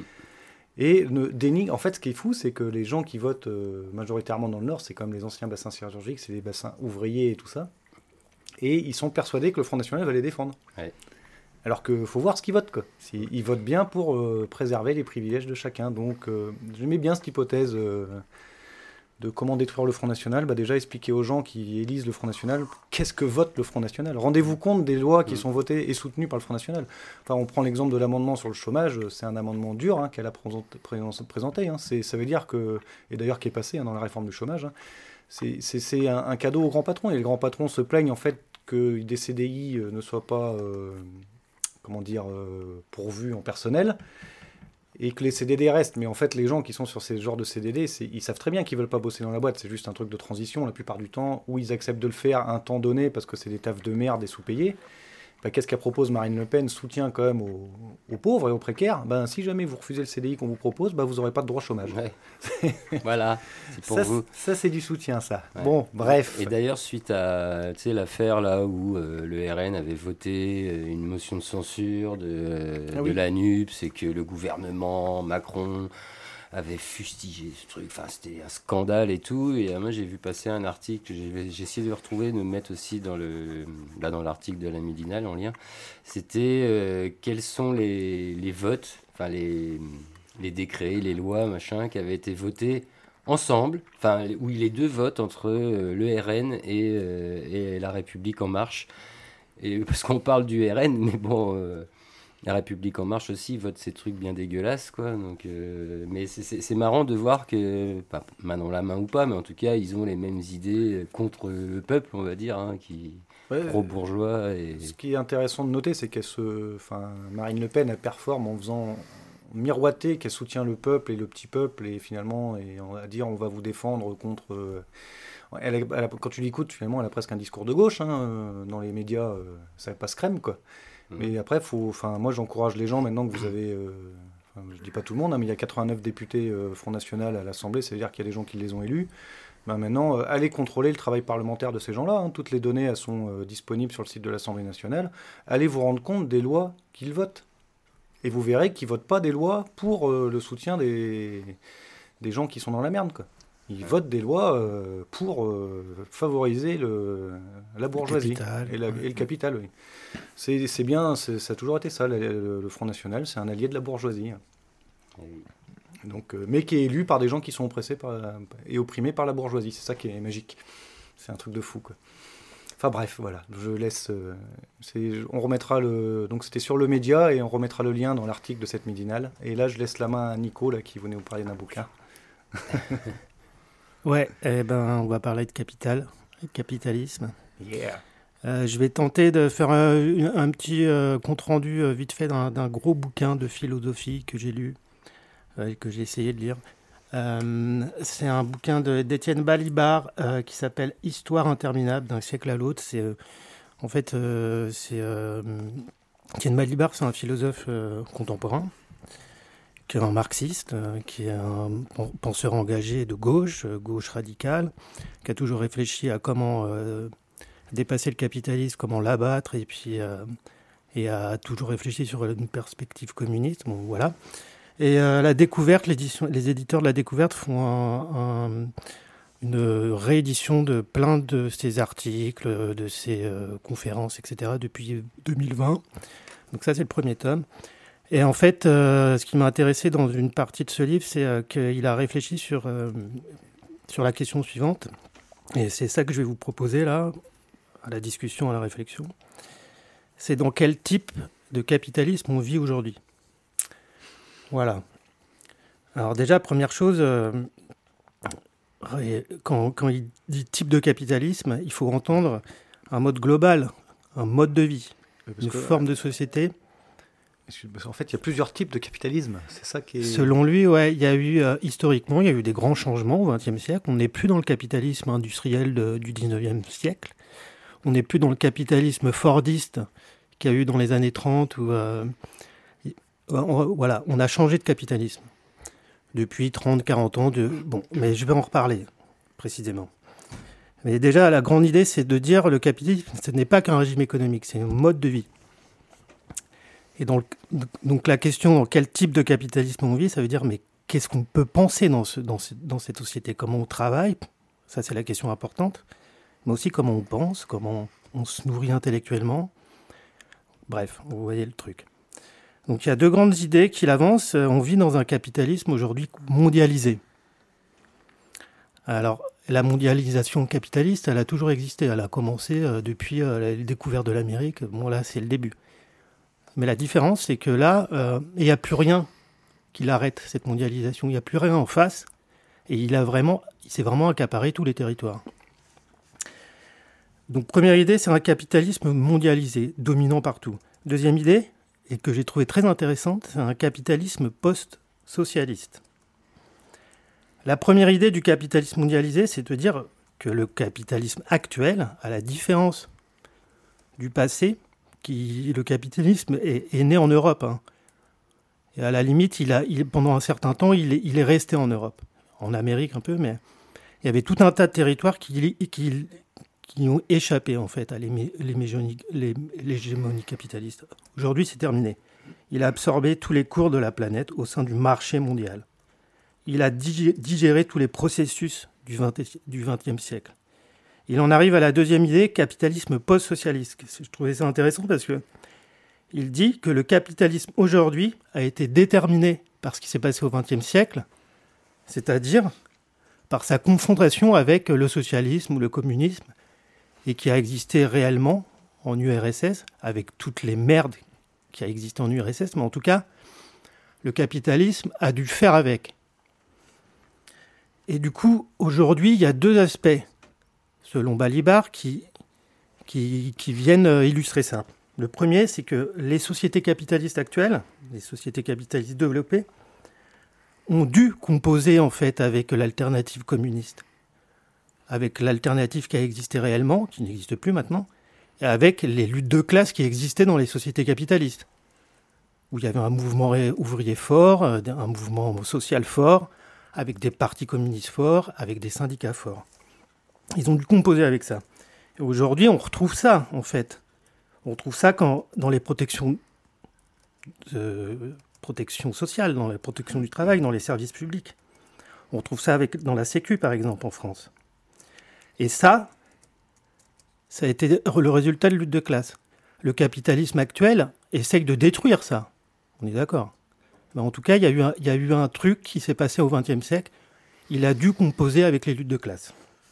Le deuxième aspect de, dire que c'est un capitalisme post-socialiste, c'est que le capitalisme actuel a repris une idée utilisée par euh, l'URSS, qui est la planification économique. Avec tous ses défauts, mais il l'a repris. Il l'a complètement transformé pour, pour en faire une politique d'État, pour en faire une politique de dérégulation après de l'économie. On est dans un, capitalisme dérégulé. Alors j'en arrive à la grande idée de Balibar qui dit aujourd'hui le capitalisme actuel, c'est un capitalisme qu'il appelle absolu. Capitalisme absolu. Et c'est ça que je trouve intéressant. Et là, il va reprendre des, concepts, des termes qu'on entend partout dans nos milieux militants, en reprenant euh, le mot né- néolibéralisme qui caractériserait la phase actuelle du capitalisme, en reprenant le, terme d'extractivisme, on serait dans un capitalisme extractiviste, en reprenant des termes comme anthropocène, capitalocène, etc. Et là, je vais vous lire un petit peu euh, des passages du bouquin. Donc voilà ce qu'il dit. À partir du dernier tiers du XXe siècle, le capitalisme entre dans une phase qu'on peut appeler de capitalisme absolu. Il y a deux aspects. D'un côté, c'est un capitalisme qui se caractérise par une forme de financiarisation du capital. Voilà, là, c'est ça qui s'est développé dans les dernières années. C'est la financiarisation du capital, qui a toujours existé, mais en fait, là, qui est devenue la forme dominante, une forme absolue. Et en fait, ce qui compte, c'est le produit, le, profit tout de suite, immédiat. Voilà, d'un côté, c'est ça. De l'autre côté, c'est la marchandisation illimitée des ressources naturelles et des activités humaines. Ça a toujours existé, c'est le cœur du capitalisme, hein, de tout transformer en marchandise. Sauf que là, on est arrivé à un point absolu, illimité, de tout. De la nature, des êtres humains, euh, du vivant, etc. Voilà. Alors, euh, on va approfondir ces deux trucs-là. On va approfondir ces deux trucs-là. Je retrouve ma page. Non, c'est bon, c'est cette page-là. Donc, en fait, il dit, pour comprendre le capitalisme aujourd'hui, il y a trois, on peut le qualifier de trois manières. Post-socialiste, j'en ai un peu parlé. Post-colonial et ultra-industriel. C'est ça le capitalisme actuel. Ça veut dire quoi un, un- capitalisme post-socialiste? Bon, J'en ai un petit peu parlé. hein. C'est ce qui, le capitalisme post-socialiste a digéré les révolutions qui se sont passées au XXe siècle. Il, les a récupérées, il les a complètement transformées. Voilà. Alors aujourd'hui, ça, veut dire quoi? Ça veut dire ce qu'on appelle sous le terme néolibéralisme. Le né- le néolibéralisme, c'est- pas qu'un discours, quoi. C'est une politique hein, en soi, hein, qui est portée par tous les États actuels. hein. C'est quoi? C'est la déconstruction systématique des institutions de la société salariale, de la citoyenneté sociale. Ok? Pourquoi c'est post-socialiste? Parce qu'en fait, bah, ce qu'on appelle la société salariale, la citoyenneté sociale, c'est ce que j'ai dit tout à l'heure, c'était euh, c'est les services publics, c'est la Sécu, etc. Ça, le capitalisme aujourd'hui est en train de le détruire. On en est là. Avec l'idée que, résumé par euh, la phrase de Margaret Thatcher, bah, ça n'existe pas la société. Une chose comme la société n'existe pas. Voilà. Un autre truc de, pour comprendre c'est quoi qu'il entend Balibar par capitalisme post-socialiste, c'est que bah, aujourd'hui on est dans une logique clairement où les, où les conflits sociaux euh, s'intensifient et sont de plus en plus violents, puisqu'en fait le capitalisme actuel est en train de précariser une grande partie de la population. Alors précarisation, Balibar, lui, le remplace par reprolétarisation. Et le capitalisme absolu, c'est ça. Il détruit les services sociaux et il exerce une pression maximale sur les salaires et la sécurité de l'emploi. Il pratique systématiquement la délocalisation des activités économiques de façon à bénéficier des inégalités de niveau de vie des travailleurs, en particulier par la recherche d'une main-d'œuvre dépourvue de couverture sociale. Ça fait le lien avec un capitalisme mondialisé qui va délocaliser pour aller chercher des gens pour les payer le moins possible, qui ne sont pas protégés, etc. Ça, je veux dire, on, le, on le constate tous les jours depuis des années. Quoi. Voilà. Alors, il y a un deuxième aspect du capitalisme euh, actuel qui dit que c'est un, capati- un ça, j'ai trouvé ça intéressant. Balibar, c'est un type qui réfléchit beaucoup sur la notion de race et de faire le lien avec le racisme et le capitalisme. C'est très très intéressant. Bon là, il dit que c'est, on est dans un capitalisme post-colonial. Ça veut dire quoi? Ça veut dire qu'on est dans une nouvelle étape de la mondialisation, dont il sur une nouvelle étape de la mondialisation, qui a eu pour condition de possibilité la dissolution des empires européens. Les empires européens ont disparu euh, au XXe siècle. hein. Ils se sont transformés. Ils se sont transformés, Mais oui. Bolloré, c'est toujours un empire. Non, mais il n'y a plus l'empire euh, au sens politique. On n'est pas dans, dans l'empire euh, dans l'empire napoléonien ou même on n'est pas dans l'empire euh, colonial qui avait, que- qu'avait la France avant la Deuxième Guerre mondiale. Quoi. Postcolonial, pourquoi? Parce qu'il y a eu les processus de décolonisation, d'indépendance, etc. Mais en fait, tout ça, c'est un peu de la foutaise. hein, euh, et là, voilà ce que dit euh, Balibar. C'est quoi qu'il en résulte, en fait, de ça? C'est une nouvelle distribution des territoriales des inégalités. D'un côté, au cœur de l'ancien tiers-monde, il y a des capitalismes qui émergent et des nouveaux pôles d'accumulation financière. Et là, il y a des nouvelles formes d'empire. Et comme, comme tu as dit, Bolloré, c'est une nouvelle forme d'empire. Total, c'est la nouvelle forme de l'empire.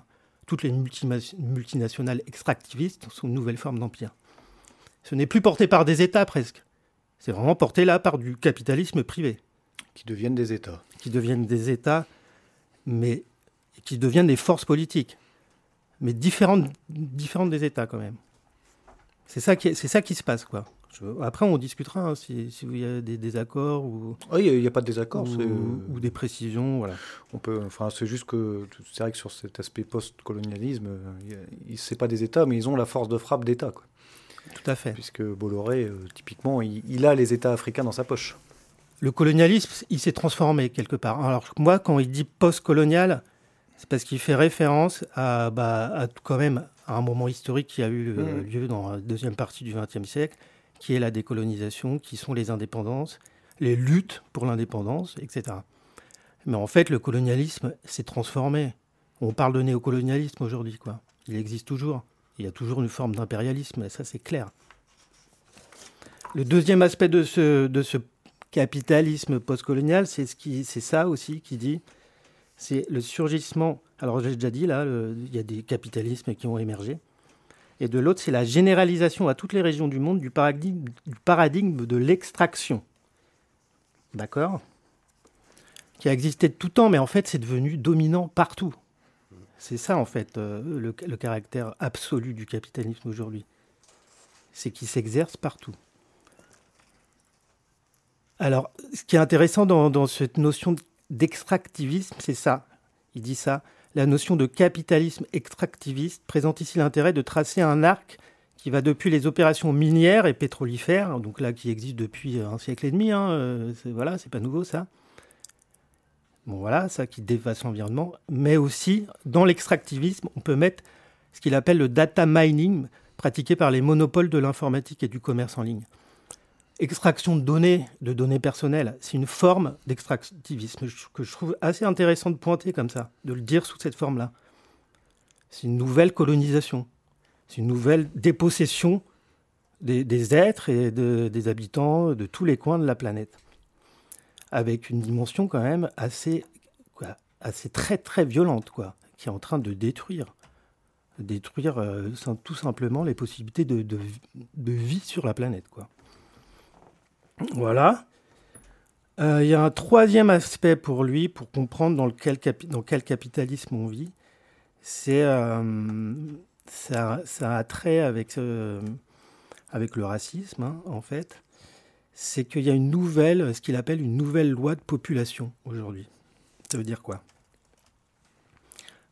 Alors, je vais essayer d'être clair. C'est qu'en fait, euh, avec tous ces processus de délocalisation, euh, d'extractivisme qui, qui, se sont, qui s'est développé sur toute la planète, alors il y a toujours euh, un chômage de masse qui existe partout. Et du coup, ça entraîne des processus très violents. L'exil, la guerre civile, des interventions armées hein, des États, le terrorisme, les politiques d'expulsion, etc., etc. Tout ça, dans quel but? Éliminer les populations et les surexploiter. Il dit qu'il y a des zones de mort qui émergent un peu partout, d'où vont et viennent ce qu'il appelle les hommes jetables. Voilà dans, dans- dans quel monde capitaliste on vit. Beaucoup d'êtres humains sont devenus des hommes jetables, dont on se sert, puis hop, jusqu'à la mort. Voilà, c'est ça que ça veut dire. Le dernier aspect euh, que Balibar euh, propose pour qualifier euh, le, monde dans lequel on vit, c'est on vit dans un capitalisme qui n'est pas post-industriel, comme souvent on l'entend, les industries c'est fini, mais plutôt ultra-industriel. Il y a une nouvelle révolution industrielle, en fait, qui s'est passée là, ces dernières années, fondée sur l'informatique, sur l'intel- l'intelligence artificielle. C'est quoi la conséquence? C'est l'automation.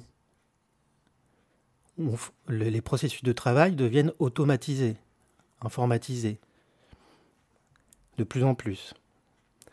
Eh ben, ça, ça, a l'effet premier d'éliminer le travail humain, en fait. OK? Et ça a pour effet de créer des jobs, ce qu'on appelle, ce qu'il appelle les 3D jobs, les jobs 3D, quoi, qu'on peut qualifier à partir de, de, ces, trois qualificatifs dirty, sale, difficult, difficile, dangerous. Voilà. Les emplois aujourd'hui créés par ce capitalisme ultra-industriel, extractiviste, c'est des emplois sales, difficiles, dangereux, qui se retrouvent partout dans le monde, bien sûr, bien sûr portés par des inégalités, c'est plutôt les blancs, c'est plutôt les noirs hein, qui vont faire ces, ces boulots-là, c'est plutôt les étrangers, c'est plutôt aussi, dans certains pays, les enfants. Voilà. Euh, je vais, m'arrêter là. Euh, il fait le lien avec le concept de capitalo- capitalocène, là, dans tout ce que j'ai dit, plutôt que anthropocène. Parce que le, le mot anthropocène a, a- a pour conséquence de dépolitiser tous ces processus. Est-ce que tu peux expliquer, Nico, ce que c'est l'anthropocène? L'anthropocène, c'est un, terme euh, qui a été avancé par des géologues, euh, des chercheurs, pour qualifier dans quelle ère géologique on serait entré là. L'anthropocène. Nouvelle ère géologique dans laquelle on serait entré, là où l'activité humaine est une force géologique. Voilà. L'ère du plastique. Euh, Balibar, avec d'autres penseurs, préfère dire en fait non, c'est pas ça, parce que le, mot anthropocène reste trop général. quoi. L'an- L'anthro, ça, ça fait référence à l'humain en général. Mhm. En fait, non, en fait, c'est pas l'humain en général. Je veux dire, euh, les aborigènes d'Australie, ils ont rien à voir avec euh, ce qui se passe, quoi, pour prendre un exemple.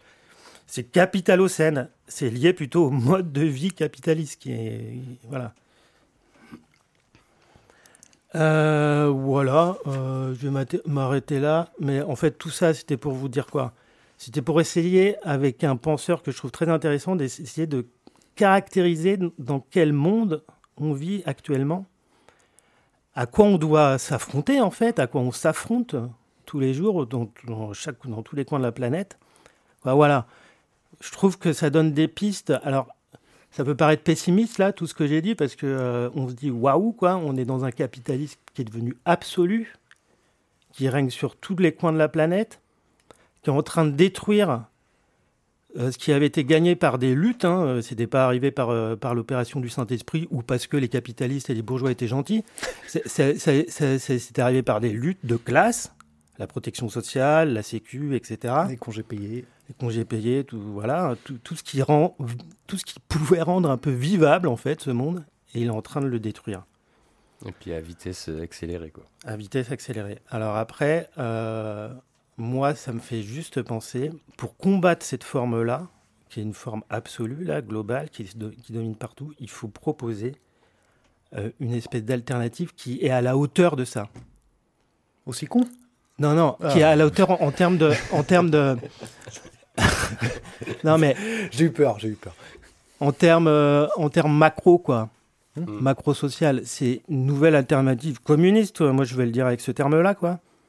Euh, voilà, alors, et moi, pour moi, les, les conditions actuelles de, du combat, elles sont pas réunies. On n'a pas l'alternative globale. Euh, on a, alors, il y a plein de choses qui se passent. Il y a, y, a y a plein de penseurs, penseuses qui réfléchissent à, voilà, quoi, pour décrire dans, dans quel monde on vit. Il y, a plein de, il y a plein de trucs qui se passent partout, quoi. Au Capas, euh, bon, voilà, des luttes euh, super fortes et super intéressantes. Ce qui manque, c'est euh, le porter à un niveau macro, internationaliste, quoi. quoi, ouais. Mhm.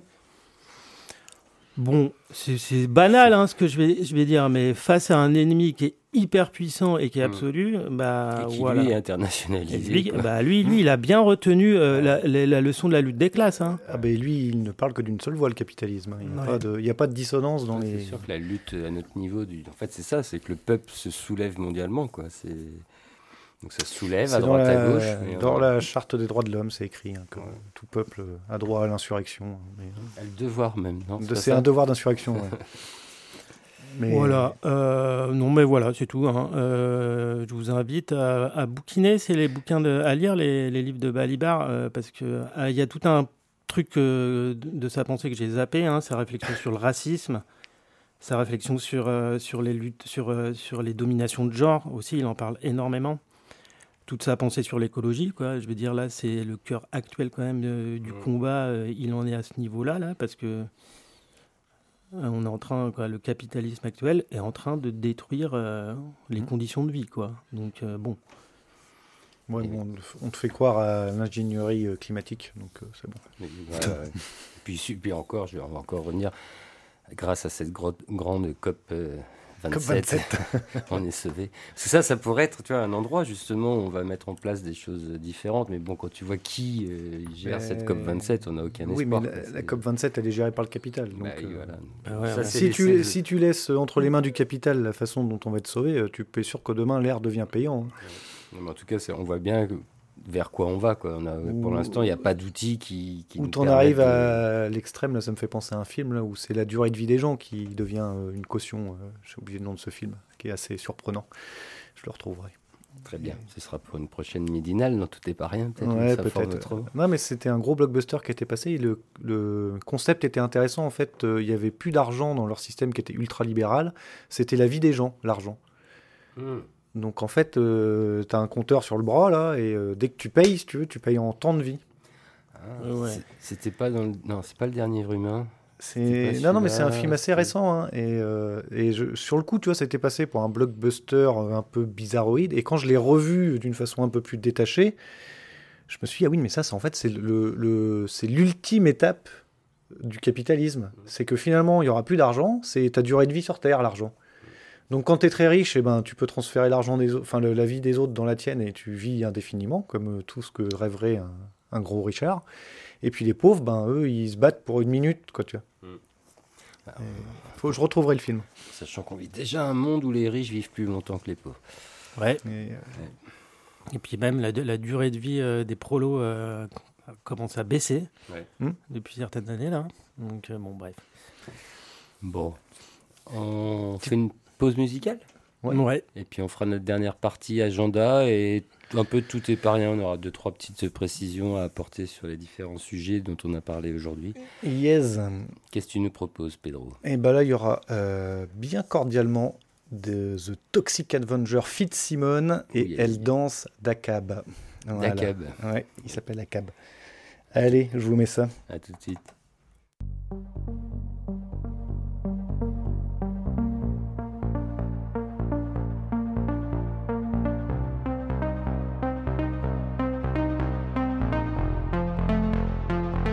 Madame, Monsieur, actuellement en recherche d'emploi suite à une année sabbatique, je vous fais part de mon désintérêt total pour le poste de chef de projet à pourvoir dans votre entreprise. Pour moi, c'est plus qu'un rêve de travailler dans une entreprise dont je n'ai jamais entendu parler comme la vôtre. Vous trouverez en pièce jointe mon CV, dans lequel je me suis inventé des expériences, ainsi qu'une année sabbatique qui était en fait une année où j'ai vécu en jogging parce que j'ai fait un burn-out carabiné dont je n'arrive pas à me sortir. La raison pour laquelle je candidate est simple. J'arrive en fin de droit et je n'aurai bientôt plus d'argent ni d'appartement. J'ai de nombreux impayés et je me nourris exclusivement de fromage blanc que j'achète chez Aldi. Dans mon appartement mal isolé, je ne mets plus de chauffage parce que c'est trop cher et je squatte le wifi de mes voisins.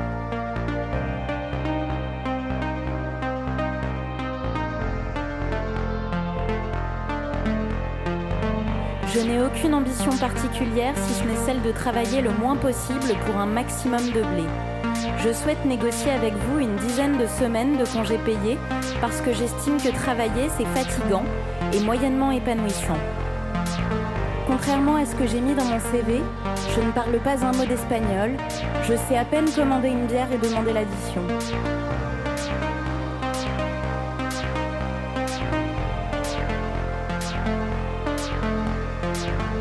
La dimension humaine de votre entreprise m'angoisse fortement. En général, quand on met dans une annonce que les qualités humaines sont primordiales, cela signifie que les salaires sont très faibles et le management violent. J'ai hâte de démarrer chaque jour de la semaine en prenant le métro pendant trois quarts d'heure, dans le doux parfum de sueur, d'ail et de goudron. Je me languis de découvrir mes nouveaux collègues avec qui je m'efforcerai de parler politique sur des sujets clivants comme le burkini, l'immigration ou le talent relatif les gens. Je vois que vous avez une salle de pause avec un baby-foot. C'est vraiment super pour se détendre entre deux réunions où je ferai semblant d'écouter. Malgré tout, je risque de peu m'en servir étant donné que je souhaite travailler de chez moi, dans une tenue décontractée et aux horaires qui m'arrangent. J'ai le profil idéal pour échouer avec panache, gaspiller vos budgets dans le cadre de missions que je ne maîtrise pas, en choisissant des prestataires chers et incompétents.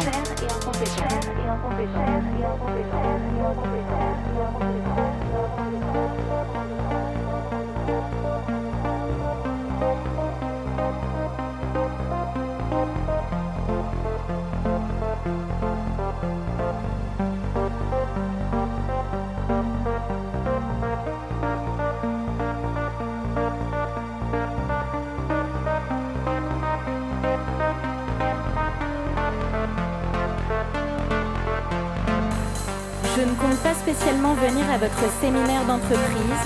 Je me ferai porter pâle parce que je n'ai pas très envie de passer 72 heures avec Bernard de la Conta.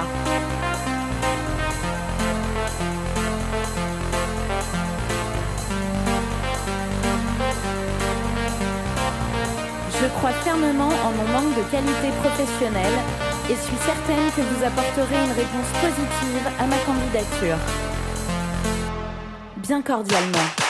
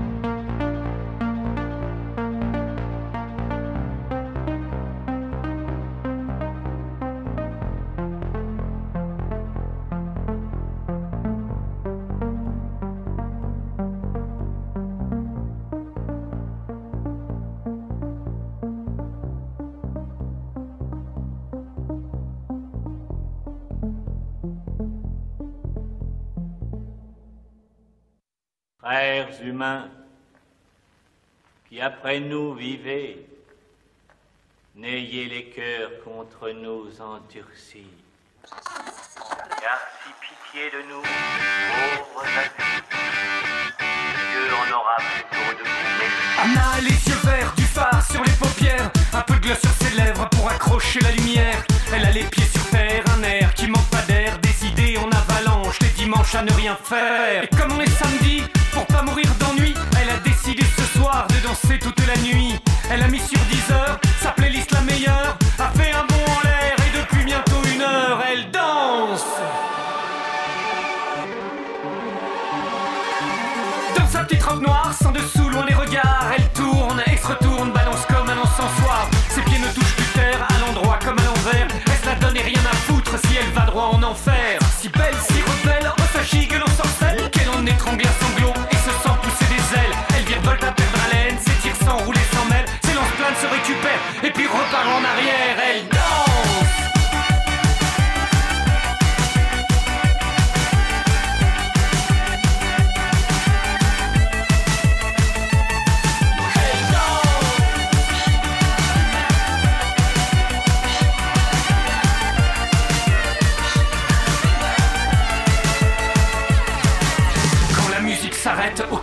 de la fête, tous ses muscles se contractent, elle esquisse encore un geste, elle entr'ouvre les jambes, les tord les plis, les détend, et tente de faire des pointes tout en marquant les captants. Soudain dedans son ventre, c'est comme une explosion, une montée de plaisir lui coupe la respiration. Son corps alors s'ébroue, mêlant dans ses cheveux roux, la corde enchantressée serrée autour de son cou, elle danse.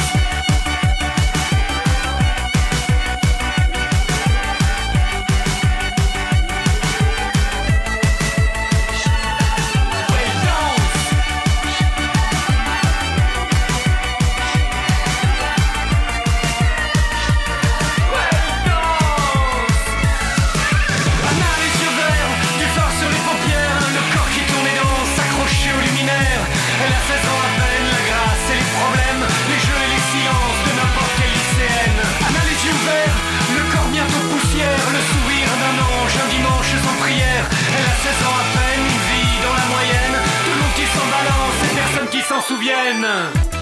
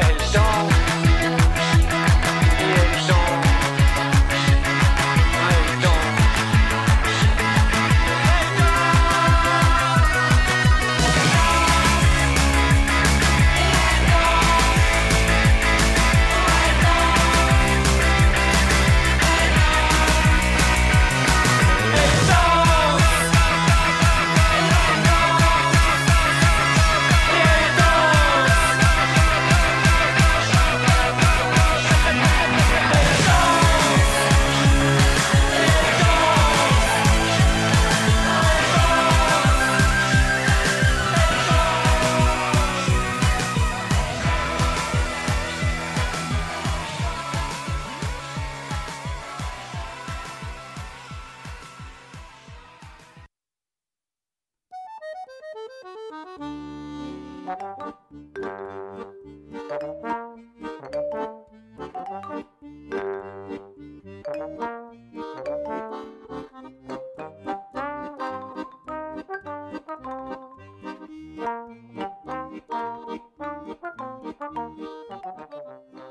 midinale, la matinale libre, curieuse et impertinente de Radio Piquet.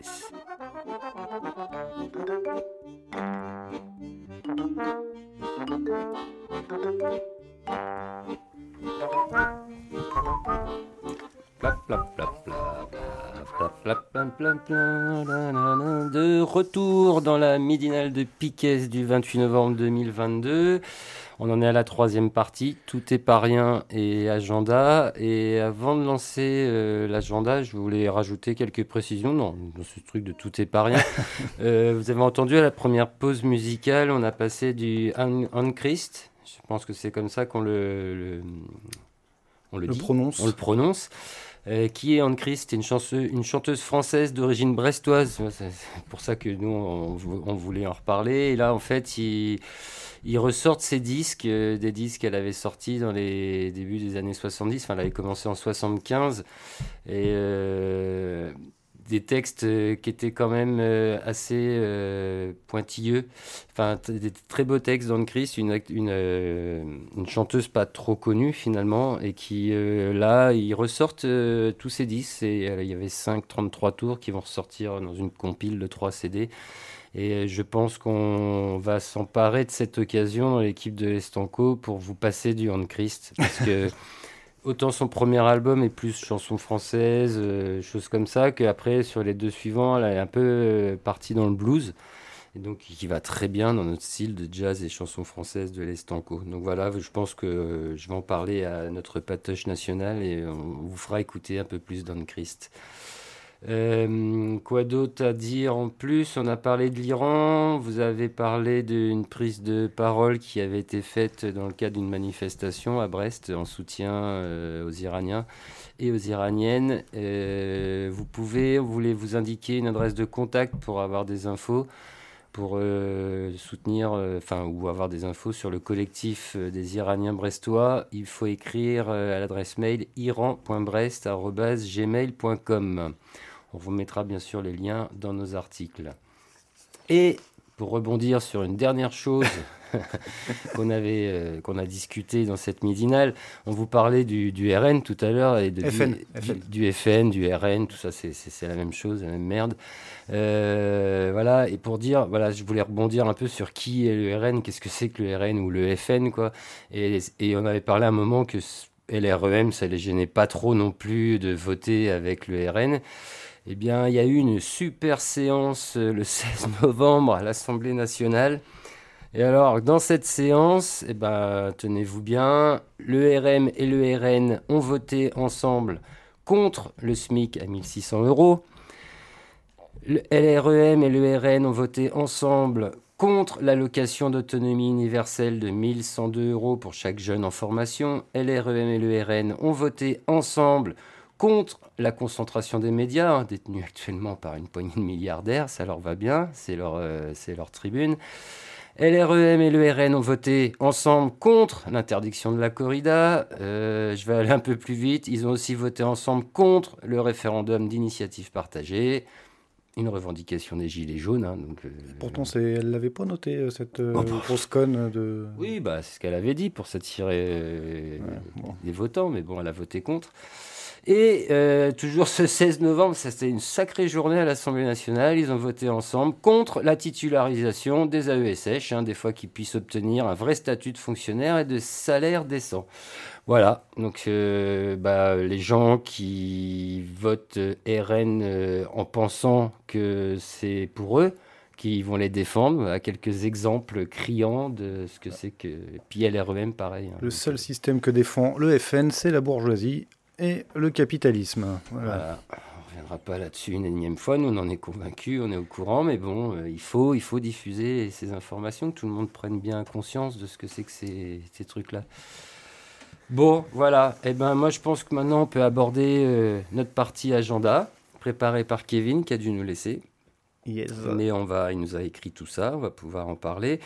Alors, il nous propose cette semaine dans cet agenda culturel et militant, euh, culturel souvent local, hein, euh, mercredi, donc 30 novembre à 18h30, ça c'est dans le cadre du Festival intergalactique de l'image alternative organisé par euh, TISEF. C'est une projection d'un documentaire, No London Today, c'est de Delphine Délogé, ça dure 77 minutes, c'est à prix libre et ce sera à l'Horizon Sonore. C'est où l'Horizon Sonore? Anciennement chez Kim. Anciennement chez Kim, au 21 rue Danton, à Brest. Voilà. Le jeudi 1er décembre, alors là, on a plein de choses. On a au moins trois dates, plus une date de Nico, qui nous a dit qu'il avait quelque chose à, à annoncer. À 18h30, Pedro, qu'est-ce qui se Et alors, passe à 18h30, il y a Autour du plaisir des femmes, spectacle de Carole Joiffrin, gratuit sur inscription et à partir de 14 ans à la médiathèque Jo- Jaufourne. Alors je sais pas quelle médiathèque c'est. Alors la médiathèque Jaufourne, c'est la médiathèque de Ponta, en fait, à la. Tram Europe, qui est juste à côté de nos locaux, là, au 9 rue Sisley, toujours à Brest. Voilà, et ça c'est dans le cadre du festival Grande Marée, bouquet amoureux de contes, chants populaires et marionnettes Donc ça, à 18h30. Toujours à 18h30, si ce premier rendez-vous ne vous intéresse pas. Il y a la projection de The De Facto Martyr Suite. C'est toujours dans le cadre du Festival Intergalactique. Ça, c'est de Justine Gasquet, ça dure 18 minutes. Puis après, il y aura la projection de Fedaïn, le combat de Georges Abdallah. Alors, Georges Abdallah, hein, pour rappel, c'est un militant communiste euh, libanais qui est emprisonné depuis euh, 1984. Euh, donc un militant, oui, euh, communisme, euh, révolutionnaire, euh, anarchiste aussi. Et voilà, donc euh, on lui demande, sa, sa libération est demandée depuis de nombreuses années, mais Georges Ibrahim Abdallah est toujours emprisonné. Il y a de nombreux mouvements qui demandent et de nombreuses personnalités. hein, il a de nombreux soutiens maintenant qui demandent sa libération. C'est toujours pas le cas. Donc il y a une projection euh, sur son combat. C'est organisé par le collectif Vacarme Film. Non, c'est réalisé par le collectif Vacarme Film, pardon. Ça dure 1h22. C'est à prix libre. Et ça, ce sera à l'avenir, place Guérin, toujours à Brest. C'est aussi dans le cadre du festival intergalactique. Donc, dans la belle salle de l'avenir, fermée et peut- potentiellement un peu chauffée. Donc, il y a moyen de venir profiter tranquillement. Ça dure qu'une heure 22, ça, on peut tenir. Oui, ça va. Et après, donc à 20h, toujours. euh, Ce ah jeudi. C'est ce jeudi, toujours ce jeudi à 20h, il y aura un arpentage du livre Retraite généralisée, le droit au salaire. Et ça, c'est organisé. Ah, c'était ça C'est organisé par. Alors, vas-y, Nico, tu peux peut-être nous en dire Bah, plus. c'est organisé par l'EPL et aussi euh, avec euh, Réseau Salariat. D'accord. Donc, euh, Réseau Salariat qui promeut l'extension du salaire à la qualification personnelle. hein. salaire à vie, autrement dit. Voilà. C'est à entrée libre? Entrée libre, euh, donc un arpentage sur un, sur un livre qui vient de sortir sur les retraites en particulier, sur la bataille des retraites, euh, voilà, généraliser le salaire à vie. Et ça va revenir, la bataille des retraites. Donc ça vaut le Ça coup d'aller se mettre, à jour. Ce sera au PL Guérin, 1 rue Alexandre Ribot, à Brest, évidemment. Ça roule. Donc du coup, bah, on a l'info de Nico. On va Ah pouvoir ouais. passer au vendredi alors. Vendredi 2 décembre, 18h à 22h, Pedro. Alors, il y a la projection de Faites sortir l'accusé, histoire d'une longue peine, un documentaire de Pierre Guérinet et Philippe Lalouel. Ça dure 70 minutes et ce sera suivi d'une surprise musicale. C'est à prix libre et c'est à l'avenir euh, Place Guérin et ça se fait dans le, dans, dans le cadre du Festival intergalactique de l'image alternative. Il y en a des belles choses à, à l'avenir Ouais. cette semaine. Ça va. Et alors là, ce sera pas à l'avenir, toujours vendredi à 19h. Ce sera à la Brèche, au 13 bis rue de la Digue. Un concert de Crystal Roll. Par, euh, donc il y aura ARCC, Aérobie Connoise. Je ne connais pas du tout, c'est dommage que Kevin soit pas là. C'est 3 euros plus une adhésion prix libre. Voilà, c'est à 19h. On vous mettra le lien, c'est un lien Facebook pour avoir l'événement. Samedi 3 décembre, donc on arrive au week-end à partir de 13h. Une journée de lutte en hommage à Baba Kargay, hein, tué de 5 balles par la BAC de Rennes dans la nuit du 2 au 3 décembre 2015. Ça se passera rue Guy Roparts à Rennes cette fois-ci. Euh, donc c'est à partir de 13h, mais je vois qu'à 12h, il y a déjà une conférence de presse. Donc en fait, c'est à partir de 12h. Euh, ensuite, à 13h, il y a le rassemblement commémoratif et le départ d'une marche. À 15h, rencontre avec des familles des victimes au pôle associatif Marbaudet. Et Là, il y aura des prises de parole, des échanges et un repas. Voilà. Donc ça, c'est va être dédié à toutes les victimes euh, de la police, j'imagine. On va peut-être pas parler que de Baba Kargay, même si c'est euh, d'abord une journée de lutte en son hommage. Ça, c'est à partir donc de midi pour la conférence de presse à Rennes. Et là, on revient à Brest, pour le, toujours dans le cadre du festival intergalactique. Ouais, donc à 18h, il y aura la projection de Lettres à Dr K, Captation du spectacle de Jessica Rumer et Louise Forlodou. Ça dure 60 minutes, c'est à prix libre et c'est au Bauge Café. BH Café. BH Café, 51 rue Branda. Et c'est donc bien sûr encore dans le cadre du Festival intergalactique de l'image alternative. À Brest toujours. À Brest même. À Brest même. On en arrive au dimanche 4. De... Alors dimanche 4, une... alors là c'est à l'avenir, attention, de 13h à 21h. C'est le grand bal euh, dimanche prochain. Le grand bal de l'avenir, il y aura Stellaire, il y aura les petits poux, il y aura les arriérés, il y aura Billon et Pense. Lando, Verveur, tout ça, c'est bien sûr encore à prix libre, hein, comme tout ce qui se passe à l'avenir. Donc, place Guérin-Brest. Euh, il y aura aussi un atelier danse de 13h à 14h30. Et donc, le Face Days avec tous les, les groupes que je viens d'indiquer jusqu'à 21h. Je sens que le parquet va chauffer, quoi. Yeah. Voilà. Et un dernier truc, ce dimanche 4 à 16h. Ouais, il y a projection de Garde à vue de Émilie Rolquin. Gardez à vue. Gardez à vue, pardon. Ouais. Ça dure 4 minutes. Et Des hommes de Alice Audio, Jean-Robert Vialet. Ça dure 80 minutes. C'est encore à prix libre. Et c'est à Guasven, à Logona d'Aulas. Là, c'est euh, sur la route entre. Alors, c'est pas Logona d'Aulas C'est entre même. C'est l'hôpital entre l'hôpital Canfrou. Canfroute et d'Aulas. hein, voilà. C'est. euh, Le lieu où il y a le marché. euh, C'est le- ça. Pardon, c'est pas un marché. Non, c'est une COP euh, solidaire, enfin, c'est un truc où ils vendent des légumes, mais Voilà, il y a un bar. des- un regroupement de, C'est ça. de producteurs qui vendent en direct. Et donc, c'est encore dans le cadre du Festival intergalactique de l'image alternative. Toujours organisé par le canal TISEF. C'est ça. Donc voilà pour cet agenda culturel militant. On a autre chose à ajouter pour l'instant? Sûrement des manifs à venir, euh, des nouvelles grèves, plein de choses. Quoi. Ah Allez-y, regroupez-vous dans une entreprise. Là, c'est bientôt Noël, faut consommer. Fini le Black Friday. Ouais. D'ailleurs, tiens, euh, il y a eu une, une belle action de XR euh, apparemment sur Brest euh, vendredi dernier. Oui, ils ont bloqué le L'espace l'espace Jaurès. l'espace Jaurès avec une petite descente encordée euh, pour euh, mettre un beau message sur toute la vitrine de l'espace Jaurès.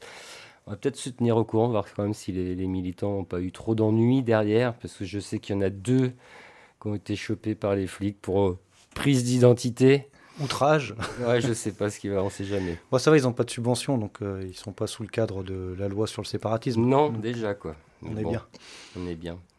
Bah voilà, donc c'est, on n'a plus qu'à faire l'agenda Radio Piquet, qui est euh, assez normal cette semaine. Euh, à part que ce mardi, c'est comme tous les 15 jours, et c'est cette semaine, il y aura Samurai Sound.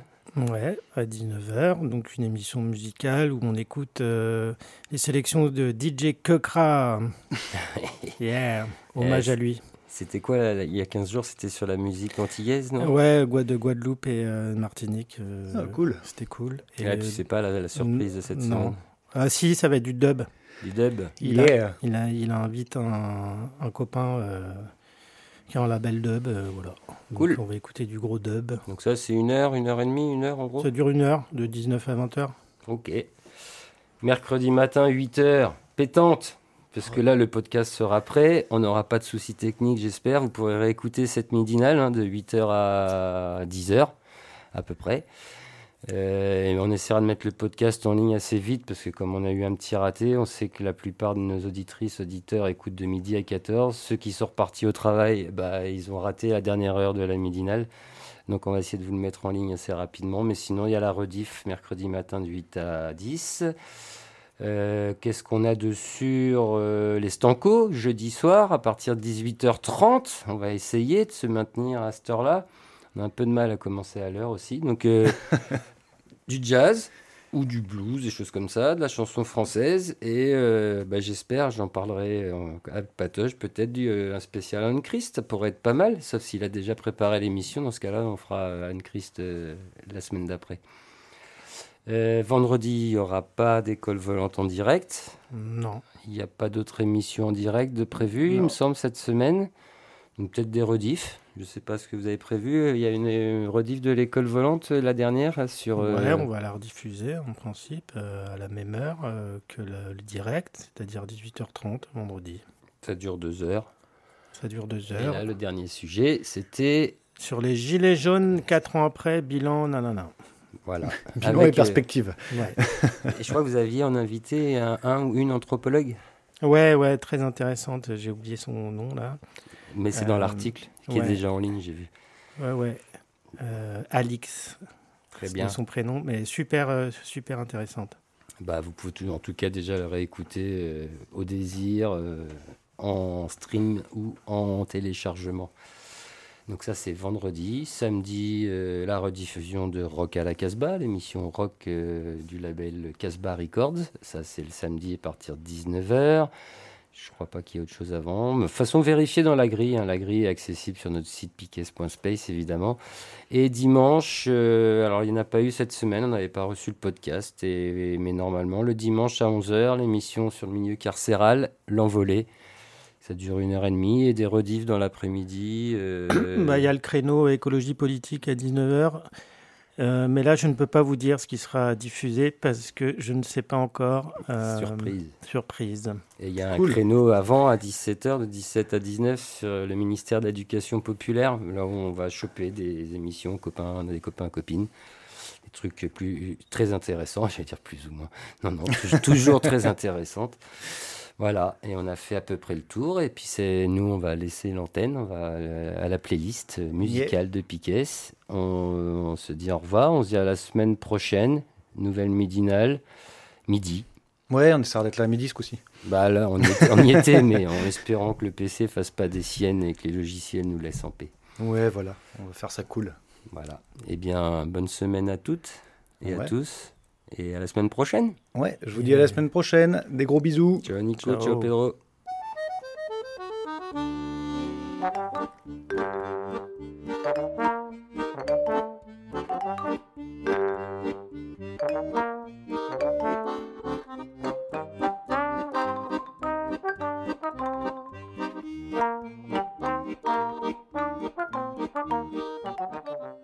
La midinale, la matinale libre, curieuse et impertinente de Radio Piquet.